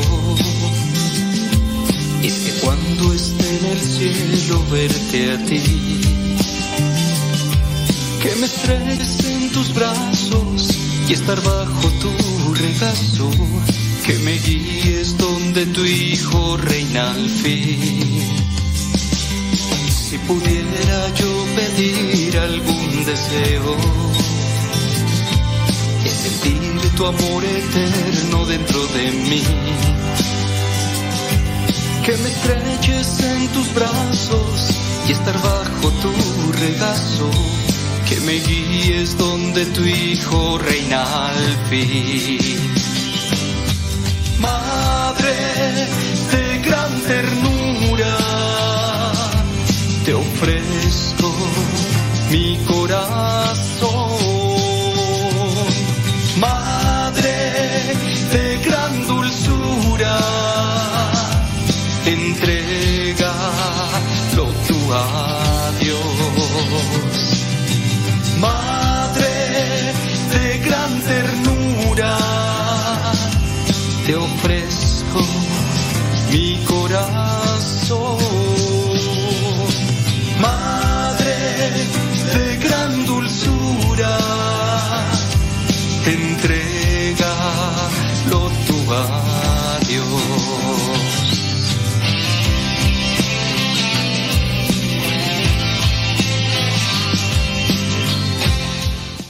De la tarde con cuatro minutos. Hoy día miércoles 20. ¿Qué tú?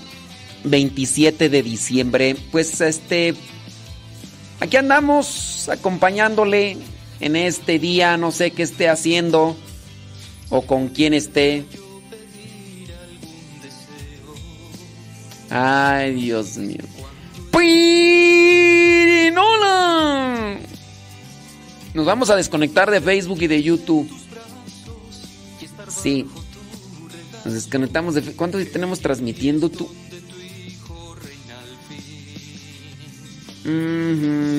Ya no sé tú cuánto tiempo estamos transmitiendo aquí. Hace una hora. Eh, podríamos transmitir otra otra horita, puede ser. Sí. Muy bien, muy bien, bien, bien, bien. Tu hijo reina al fin. Madre de gran ternura, te ofrezco mi corazón. Madre de gran dulzura, entregalo tú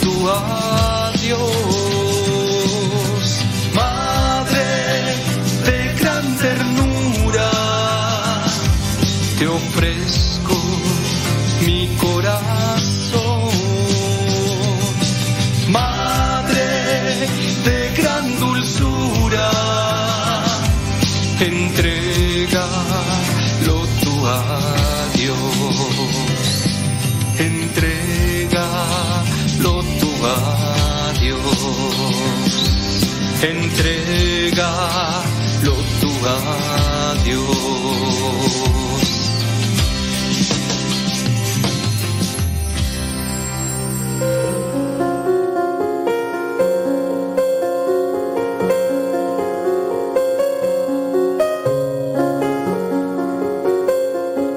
El día de hoy vamos a platicar de algo que seguramente has vivido muchísimo, pero a lo mejor no le has puesto tanta atención. El año litúrgico. Así como el 31 de diciembre celebramos el año nuevo y nos abrazamos y nos deseamos lo mejor para el siguiente año, dentro de la iglesia también tenemos un año y no va de acuerdo al año civil. El año litúrgico va a iniciar en diciembre, el primer domingo de Adviento. Vamos a tener primero cuatro semanas previas a la Navidad. Durante este tiempo litúrgico lo vas a identificar en tu parroquia porque el sacerdote va a estar vestido de morado, no va a haber gloria y vamos a encontrar una corona con cuatro velas alrededor, moradas, una rosa y una vela blanca al centro. Este tiempo se caracteriza por la esperanza, esperanza de la venida de Jesús y vamos a meditar en sus dos venidas, tanto en su venida primera a la tierra, en su encarnación a través del seno de la Virgen María, como la segunda venida, la parucía. Después de estos cuatro domingos de Adviento, vamos a tener el tiempo de Navidad. Y la Navidad no es solamente el 25 de diciembre, sino que es todo un tiempo litúrgico. Para empezar tenemos la octava de Navidad. Va a durar del 25 de diciembre al día primero de enero, donde festejamos a María como Madre de Dios. Dentro del tiempo de Navidad también tenemos la fiesta de la Sagrada Familia y la Epifanía o conocida popularmente como los Reyes Magos, la manifestación de Jesús como Dios ante todas las naciones. El tiempo de Navidad va a terminar con el bautizo de Jesús en el Jordán. Después vamos a tener un tiempo al que le llamamos ordinario, la, digamos la primera parte. El sacerdote se va a vestir de verde y durante este tiempo vamos a meditar en el Evangelio la vida de Jesús. Después de algunos domingos de tiempo ordinario, nos vamos a encontrar con otro tiempo litúrgico fuerte, la cuaresma. Es- Son 40 días previos a la Pascua, nuestra fiesta más importante como católicos. Al ser la fiesta más importante, necesitamos una muy buena preparación. Estos 40 días de cuaresma es un tiempo que va a estar caracterizado por la penitencia, la oración, el ayuno, las obras de misericordia. Es un tiempo para reconocernos pecadores y buscar regresar, convertirnos, volver al amor de Dios. El sacerdote va a vestir de morado. Vamos a encontrar que casi no hay arreglos florales en las parroquias. Los cantos suelen ser a lo mejor un poquito más lentos. Vamos a tener menos instrumentos. No va a haber ni aleluya ni gloria. Este tiempo va a terminar el miércoles santo, previo al triduo pascual el centro de todo el año litúrgico será la pasión, muerte y resurrección de Jesús. Dentro del triduo pascual vamos a iniciar con la misa en la tarde el jueves santo.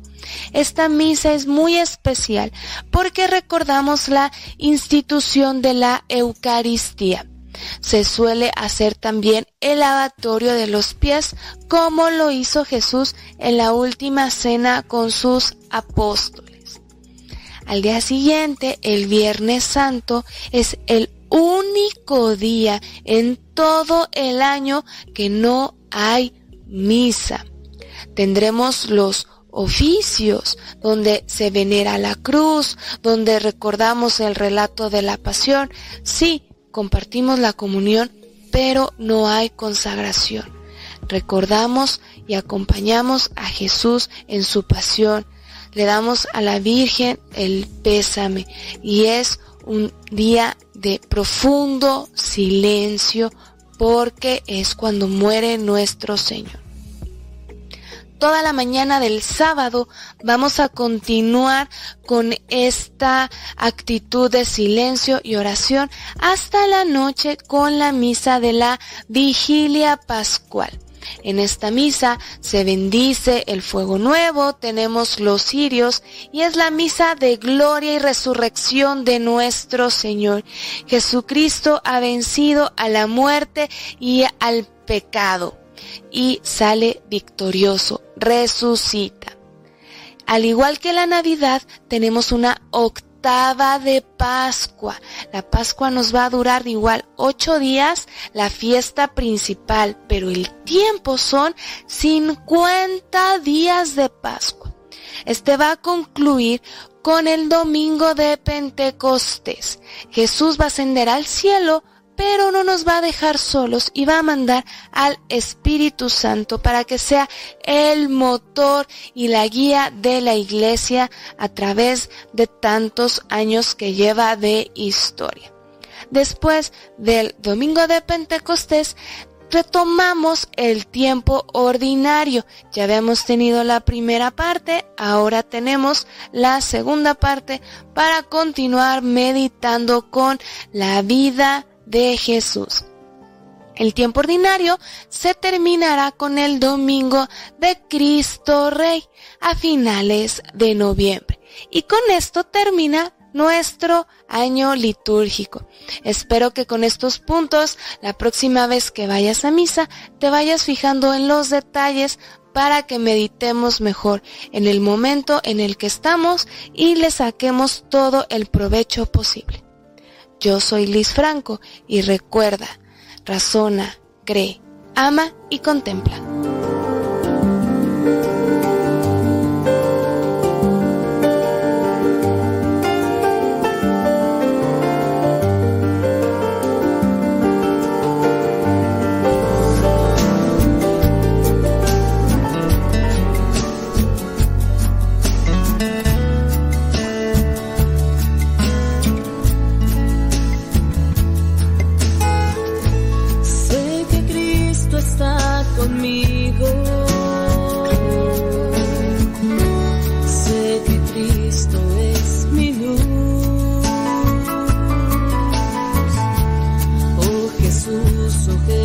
to me.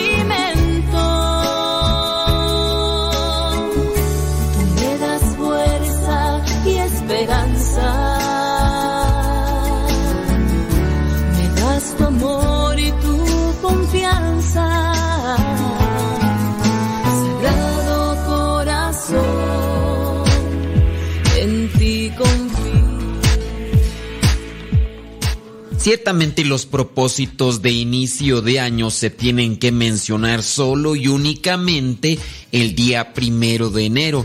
Creo que haría bien estarlos recordando constantemente para de esta manera hacernos presión sobre nosotros y, ¿por qué no?, también ayudaría a exponer esos propósitos de manera pública. A lo mejor algunos de los propósitos de inicio de año de muchos de ustedes serán aprender un nuevo idioma, hacer ejercicio o realizar alguna actividad, viaje o cosas por el estilo. Pero pensemos que también hay que hacer propósitos para crecer espiritualmente. Por eso ahora te presento estos propósitos para acercarnos más a Dios y de esta manera también ayudar a los demás. Propósito número uno, vivir la fe. Vive y practica tu fe, pero primero conócela, porque si no la conoces, ¿cómo la vas a vivir, criatura? Ponla en práctica y compártela. Vívela con alegría, con esperanza en saber que hay alguien mucho más grande que todo lo que nos espera en este mundo. Luego de esta vida, al vivir la fe, sin duda vas a experimentar el cambio con la gracia de Dios. Propósito número dos, acerca una persona a la fe. Cuando digo persona, no quiero que te enfoques solamente en una como tal, sino que tengas siempre esa intención de acercar a alguien de manera personal. Que no llegues a pensar que tú pones una invitación en el Facebook y se acerquen muchos. No, que tengamos siempre ese detalle de acercarnos a alguien así, de manera personal y decirle, vamos a misa, ¿por qué no te confiesas? Te invito a un retiro, te invito a un congreso, te invito a la oración. Trata de llevar a esa persona con posiblemente poca fe a la iglesia, ayúdale a entrar en ese proceso de conversión. A lo mejor hasta le puedes regalar un libro, le puedes invitar a escuchar este programa, a lo mejor le puedes regalar una película de la vida de un santo y así le estarás ayudando para que se acerque más a la fe, conozca a Jesucristo y lo experimente en su vida. Propósito número 3 sé parte de alguna misión o apostolado. Intégrate a una misión evangelizadora, a un grupo que busque compartir la fe o conocer o ayudar a alguien que lo está necesitando ya sea en alguna obra social o en el sentido del apostolado o la evangelización. Quizá a lo mejor estuviste hace tiempo acercado a algún grupo o a lo mejor nunca has estado y eso te podría también ayudar para socializarte con las personas de iglesia y a la vez tengas más referencias de cómo conocer más a Dios. Propósito número 4 Evangeliza en todo momento. Trata de sembrar semillas de fe especialmente entre tus amigos y familiares. Principalmente se hace con el testimonio de conversión. Si presentas lo que son tus esfuerzos de día con día, actos de esperanza, de caridad, de amor al prójimo, eso estará haciendo algo en favor de la evangelización. Utiliza los medios tecnológicos, las redes sociales, todo lo que tengas a tu alcance para evangelizar. A lo mejor puedes pintar alguna barda con algún pensamiento, mandar sacar fotocopias a alguna imagen o algunas frases que pudieron haberte llegado para comenzar una reflexión o a lo mejor compartir alguna anécdota o metáfora. A lo mejor puedes compartir algún audio, puede ser el evangelio que nosotros hacemos, que lo compartas con tus conocidos, pero recuerda, evangeliza en todo momento. Propósito número 5. Asiste más a la iglesia, involúcrate en algunas actividades. No solo participes de la misa dominical, en tu parroquia existen muchas actividades y posiblemente están pidiendo apoyo alguien que vaya a ayudar a hacer algo, quizá la limpieza, quizá mover escombros, quizá a lo mejor en acomodar un salón o a darle una pintada a la parroquia, a la iglesia, a la capilla. Involucra también a tu familia para que conozcan más de la iglesia y no se queden solamente con lo que a veces nos dicen los demás o lo que pensamos. Propósito número 6. Sirve a los demás como a ti mismo.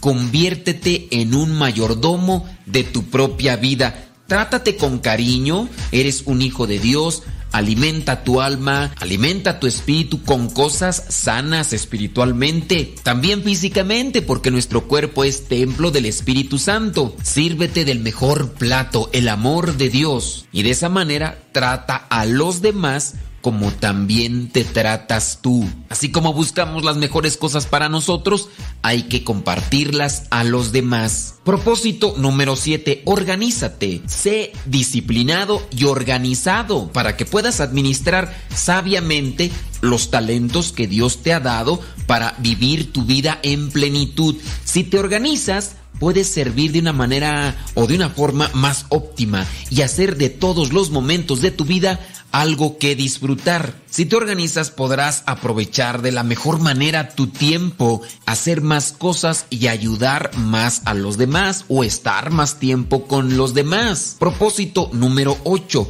realiza obras de caridad. Esas nunca deben de faltar. Ayuda a personas necesitadas. De esta manera practicando obras de caridad, sobre todo a las personas necesitadas de afectos. Recuerda que también son tus hermanos. Organiza con amigos o hermanos de fe visitas periódicas, puede ser al asilo, a los hospitales, a los orfanatos, Quizá a lo mejor puedes ir a leer una lectura del Evangelio del día, quizá puedes aprender a tocar guitarra, ir a cantar a estos lugares donde se necesita de la paz de Cristo. A lo mejor en algunos de estos lugares también necesitan de alimento, cosas materiales que bien podrías juntar para llevárselas, ya que muchos de ellos no pueden realizarlo por sí mismos. Otro propósito que no se debe de pasar es confesarse confesarse al inicio del año si es que no lo hiciste cuando terminaba. La confesión es un sacramento de sanación. ¿Por qué no lo aprovechas para este nuevo comienzo de año dejando atrás los rencores, los dolores del pasado, los resentimientos, el orgullo? La confesión te da el impulso a una nueva vida. El Señor te ha regalado este sacramento para que te acerques a Él con un corazón limpio y renovado. En mi recomendación está que se confiesen cada mes. Yo lo hago y en ocasiones cuando tengo algún descuido y caigo, lo hago también antes. El Papa Francisco en algún momento él ha confesado y ha dicho públicamente que él regularmente se confiesa cada 15 días. No creo que el Papa sea más pecador que muchos de nosotros, pero teniendo presente a veces la carestía de sacerdotes para la confesión, yo te podría recomendar cada mes. Pero eso no es una norma establecida por la iglesia, es una recomendación de tu servidor. Otro propósito, leer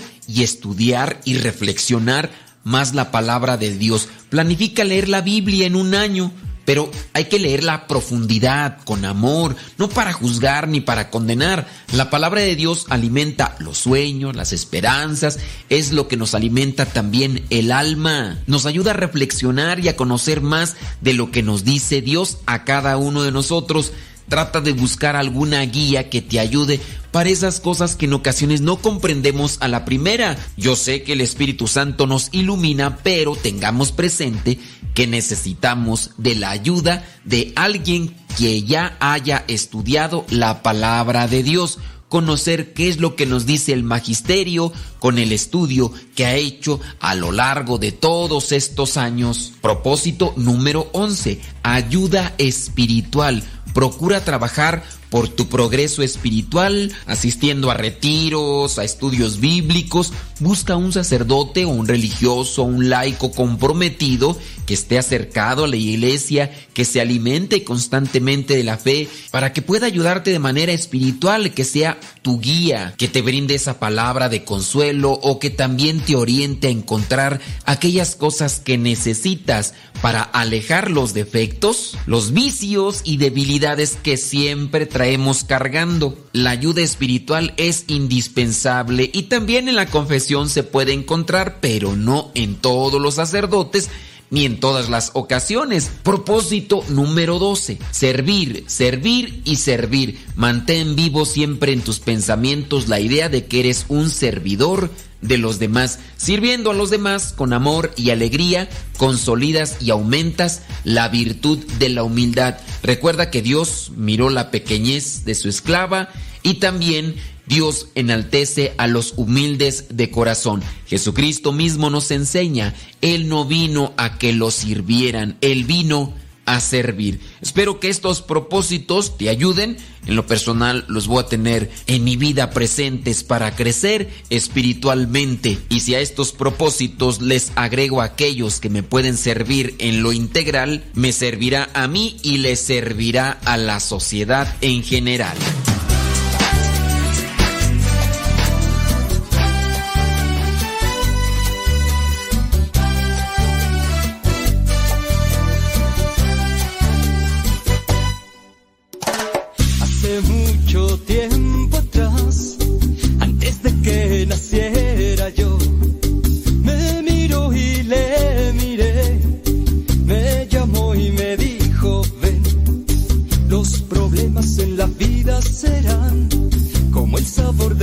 Pimienta y la sal. No se puede ver el amanecer sin dejar de ver la noche también.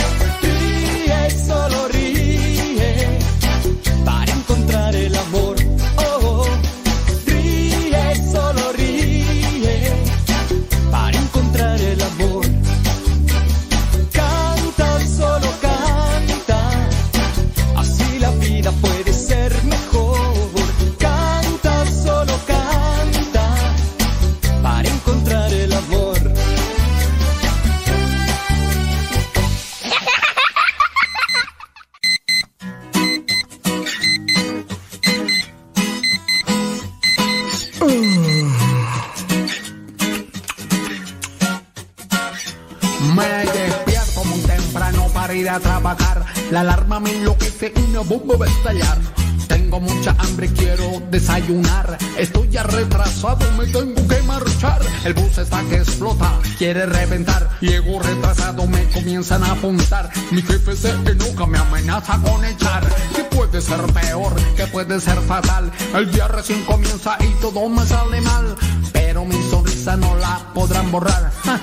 mi sonrisa no la podrán quitar. Porque yo me río, sonrío en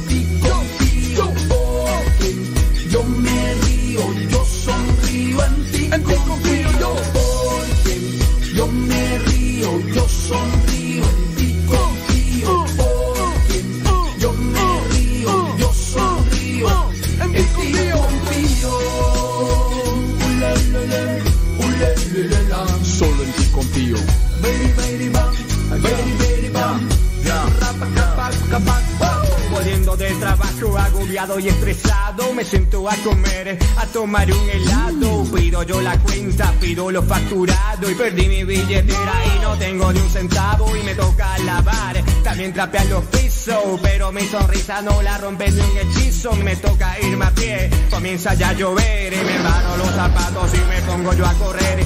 Sigo sonriendo, sigo caminando Porque soy feliz, aunque me esté mojando. Ya, ya, ya Aunque me esté mojando Porque yo me río, yo sonrío en ti confío. Porque yo me río, yo sonrío en ti confío. Porque yo me río, yo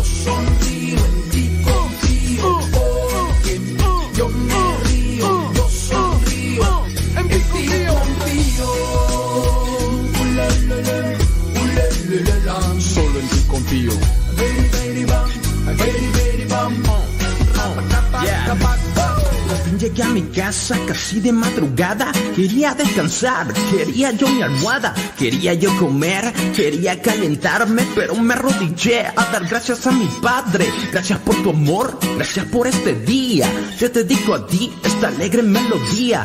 Gracias por lo malo, gracias por lo bueno, gracias por mi madre, mi padre y mi abuelo. Gracias por la lluvia, el cielo y las estrellas. Por las personas malas veo en ella cosas bellas. Gracias por mi vida, el aire y la brisa. Gracias porque nunca yo pierdo tu sonrisa. Oh, la, la, la, la, la. Oh, nunca pierdo tu sonrisa. Oh. Porque yo me río,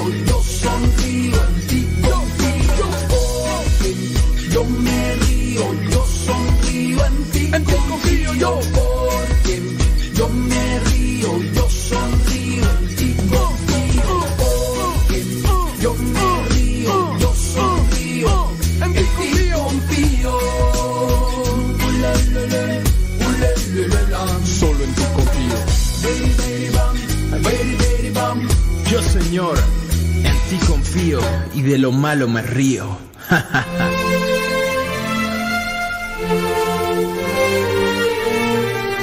Estamos a unos días de que termine este año y de que inicie el año nuevo y en muchas partes ustedes van a escuchar que se ofrecen todo tipo de recetas, secretos, amuletos o ritos mágicos para que supuestamente el año nuevo traiga salud, dinero, amor, éxito, etcétera.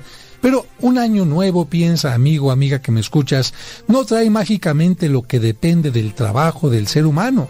Para quien no trabaja o es irresponsable o mal administrador o se cierra en sí mismo, el año nuevo solo puede traer cosas negativas. En cambio, para quien lo inicia con una actitud positiva, con decisiones correctas, con proyectos reales y esfuerzos cotidianos, el año nuevo puedes tener la seguridad que es la oportunidad de bendecir tu vida.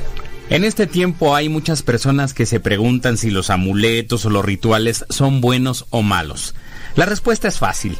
Quien pone su vida en manos de piedras, plantas, animales, cartas del tarot, etc., siempre quedará defraudado porque esos objetos no tienen ningún poder. Piedras, pues nos estamos refiriendo a esos cuarzos que la gente vende de repente. Plantas, pues es que un pirul que me lo pasen por ahí. Animales, pues un colibrí disecado en un saquito rojo, frijolitos rojitos y cosas así. De ese tipo estamos hablando, ¿no, Sergio? Efectivamente, y amigos, para que comprendan mejor esta respuesta que les estamos dando, vamos a hacer una reflexión sobre los rituales de fin de año y su origen. Los festejos de fin e inicio de año eran celebrados en el Imperio Romano mucho tiempo antes del inicio del cristianismo. El mes de enero estaba dedicado al dios Janus, que tenía dos rostros, uno mirando hacia adelante, hacia el año que iniciaba, y otro hacia atrás, hacia el año que terminaba. Por eso, uno de sus rostros era barbado y viejo y el otro joven. De ahí surgió la representación del año viejo como un anciano y la del año nuevo como un bebé. Durante el tiempo del año nuevo, los romanos invitaban a comer a sus amigos y se intercambiaban miel con dátiles e higos. Creían que con la miel y lo dulce de los dátiles e higos dulcificaban lo amargo de las cosas pasadas y hacían que el año nuevo fuera dulce.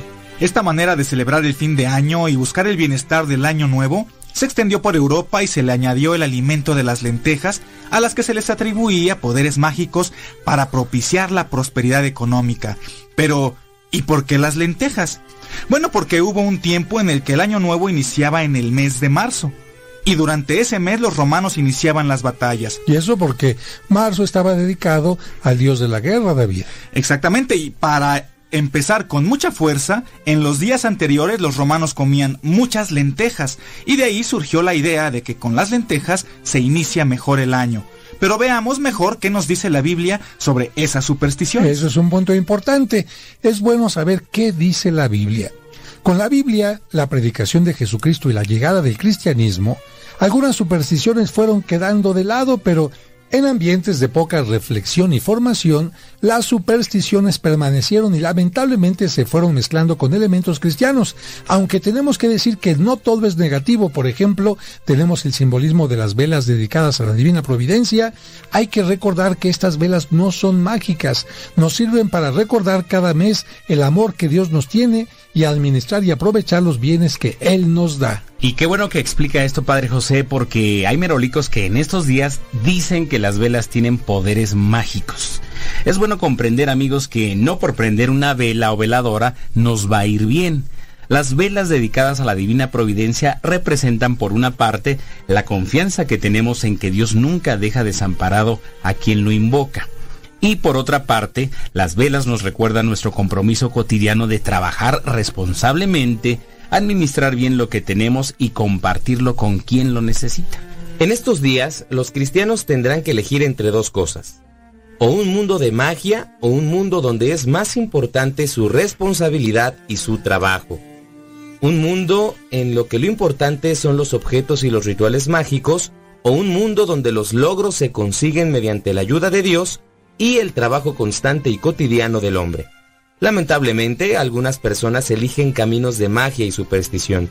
Y por ejemplo, comenzamos con lo de las 12 uvas. Esta idea no es tan antigua como parece. Surgió aproximadamente en el año 1909 en España por intereses económicos. En aquel año hubo un excedente en las cosechas de uva a tal grado que los viticultores temían que se les echaran a perder. Entonces se les ocurrió la idea de difundir por los pueblos que quien comiera 12 uvas al final del año estaría cargado de buena suerte.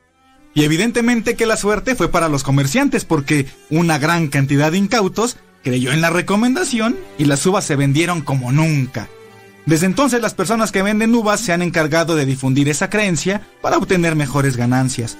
De España la idea ha pasado a otros países que cumplen con la ceremonia de las uvas sin saber sus orígenes y creyendo que 12 uvas son las responsables de su futuro. Esa superstición se inició por comercio y sigue repitiéndose por el comercio. Y fíjense que otras supersticiones tienen mucho que ver con los colores. Y podemos preguntarnos, usted pregúntese amigo o amiga, ¿los colores son mágicos?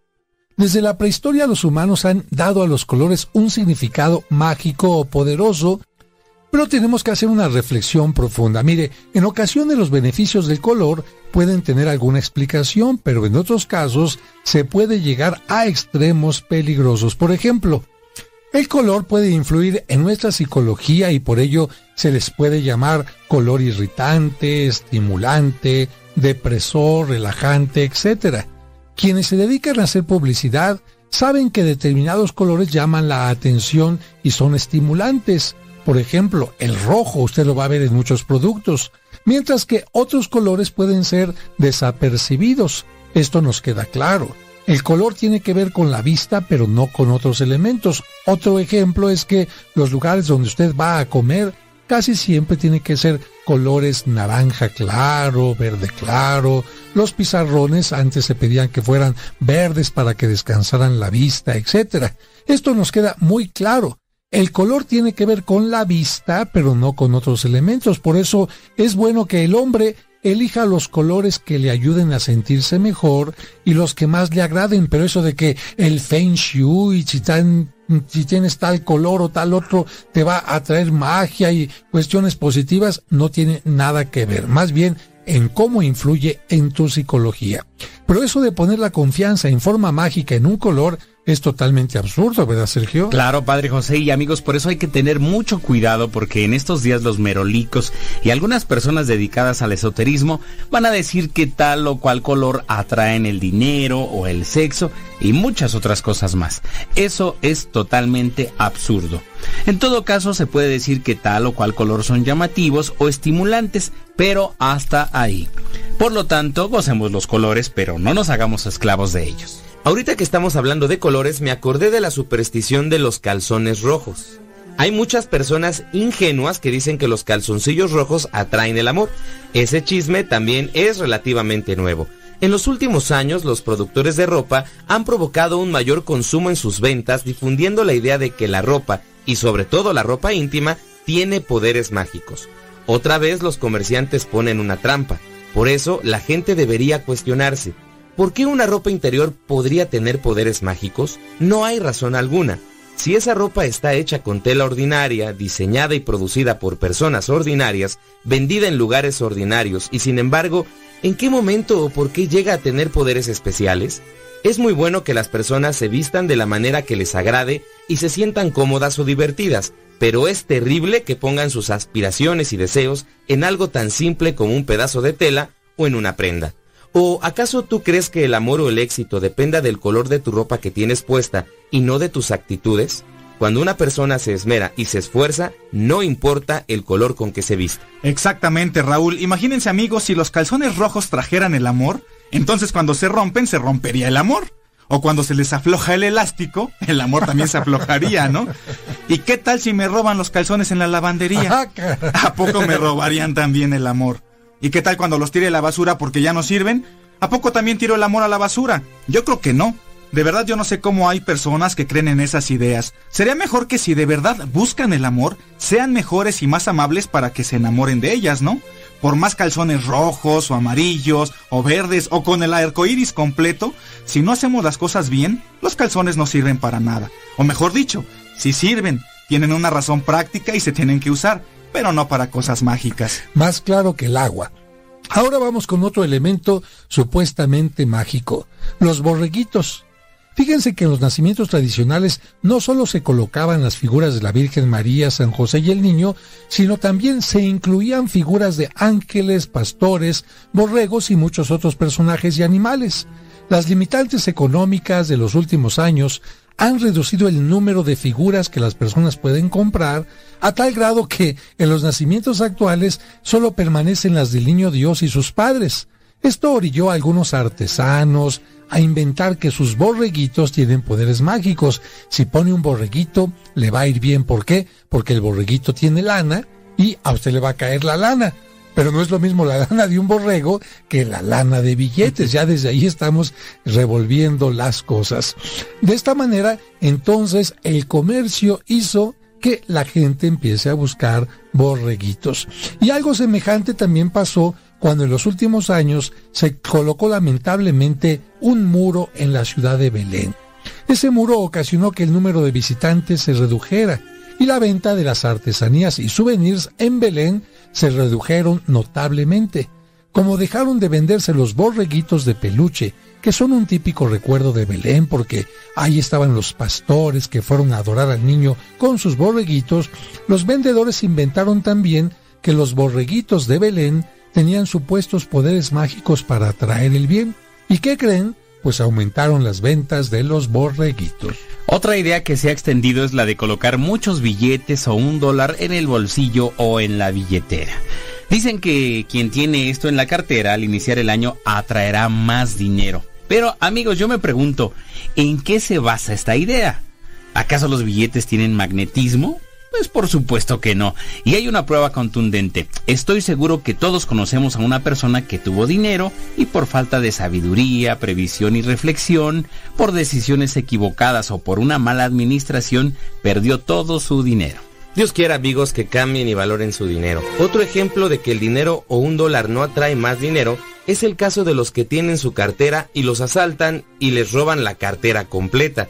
El dinero es fruto del trabajo y para conservarlo o multiplicarlo tenemos que aprender a ahorrar e invertir. Así que en lugar de llenarnos los bolsillos, tenemos que esforzarnos, poner mayor entusiasmo en nuestro trabajo y administrar bien lo que ganamos.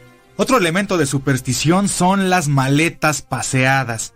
Dentro de tantas invenciones para obtener cosas para el año nuevo, alguien inventó que para conseguir viajes es necesario pasearse a las 12 de la noche cargando muchas maletas, aunque no sean tuyas.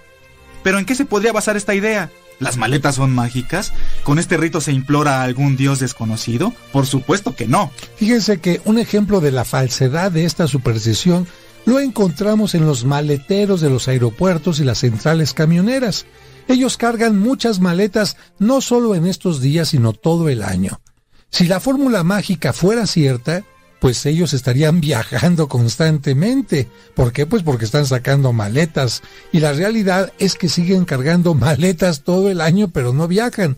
Yo creo que los que creen en estas cosas, más que cargar maletas, están cargando supersticiones. Y fíjese, Padre José, que ayer precisamente me tocó escuchar a una persona en la, en la televisión diciendo que en la última noche del año el pan o las espigas tienen poderes especiales. Ah, caray. Sí, entonces, bueno, cuando el conductor de este programa le hizo la pregunta cómo recibían esos poderes, pues esta persona no supo contestar, lógicamente, pero continuó hablando como merolico, es Sí, decir, buena pregunta porque bueno, ¿qué es una harina mágica? Este, la levadura es mágica o, o los vino a hacer la una hada madrina o qué para que poderes, ¿no, Sergio? Claro que sí, padre José, le preguntan, "Ah, ¿y cómo surge el poder? Pues no, no hay poder, no saben de dónde, de dónde decirte, de, de dónde sale esto.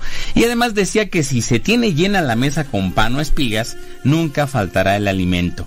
Si fuera así, las tiendas que venden espigas o pan nunca tendrían problemas económicos. Y esto es totalmente falso. Sí, yo conozco una panadería que tuvo que cerrar porque le fue muy mal. Así es, padre. Es cierto que la espiga se ha convertido en un signo de alimento. Es también un signo de la Eucaristía. Pero los signos no producen nada, solo significan las cosas. Es como si por poner el signo de pesos en tu casa, ese signo te produciera dinero. ¿Tú crees que sí lo haría? Yo no sé por qué hay muchas personas que prefieren darle un sentido mágico a las espigas o al pan en lugar de acercarse a recibir la comunión y a recibir en ella al Dios verdadero. Estar cerca de Dios siempre nos hace vivir mejor. Por eso ya hemos dicho que las velas dedicadas a la divina providencia significan la luz de Dios en nuestra vida. También nos recuerdan que Dios es providente y nos bendice con una tierra que produce frutos. Pero orar a la divina providencia incluye también nuestro trabajo, nuestra sabiduría, generosidad y misericordia, y sobre todo en este año. Nosotros no ponemos nuestra vida en el poder de una vela o de fuerzas extrañas. Ponemos nuestra vida en las manos de Dios y la vela es solo un signo de ello. Quienes piensan que las velas tienen poderes especiales invitan a las personas a creer en diversos colores y modelos. Pero tú que nos escuchas, ¿crees que para Dios es más valiosa una vela que tú? ¿Tú crees que una vela creada por las manos del hombre tendrá más poder que quien la creó? Pues no. Dios es más poderoso que cualquier vela. Y ojalá que oiga el programa una persona que conozco porque ella dice que hay que poner velas doradas o con pétalos de rosa. Pero la prueba de que eso no funciona es que el año pasado hasta se le quemó el mantel por andar haciendo sus cosas. Por si fuera poco todo lo anterior, en los últimos años el esoterismo ha invitado a sus seguidores a que escojan tres piedras de las que más les gusten. Pueden ser cuarzos, dicen ellos, o piedras preciosas, y les dicen estos merolicos que esas piedras van a simbolizar en su casa salud, amor y dinero. Con eso hacen creer que las piedras tienen poderes especiales que no tienen. Piense, si las piedras o minerales tuvieran poderes mágicos, las personas que trabajan en las minas de cuarzos estarían llenas de bendiciones y no es así. a veces hasta mueren en estos lugares por accidentes. Y no todas las personas que tienen las piedras preciosas les va bien. A veces arriba las manos chatita. Y cal buena suerte. Será para el raterillo, ¿verdad? Claro, Padre José. Y fíjese que también hay personas que invitan a sus seguidores a iniciar el año con una limpia. Sí, amigos, con una limpia de hierbas o incienso o con un baño de esencias. Les dicen que con esas cosas purifican el alma y les retiran las energías negativas. Le voy a hacer un trabajo. Inventan aromas y venden recetas, en fin. También dicen que hagan una limpia en su hogar, barriendo con pirul y otras cosas más. Y lo peor de todo es que mezclan esas creencias con elementos católicos porque van a las iglesias a pedir agua bendita, pero no para bendecir su hogar, sino para hacer una limpia con agua bendita y pirul. Ante esas ideas, Cristo nos enseña que la limpieza del alma no se da con esencias, sino con cambios de actitud, con el arrepentimiento y por supuesto con la confesión.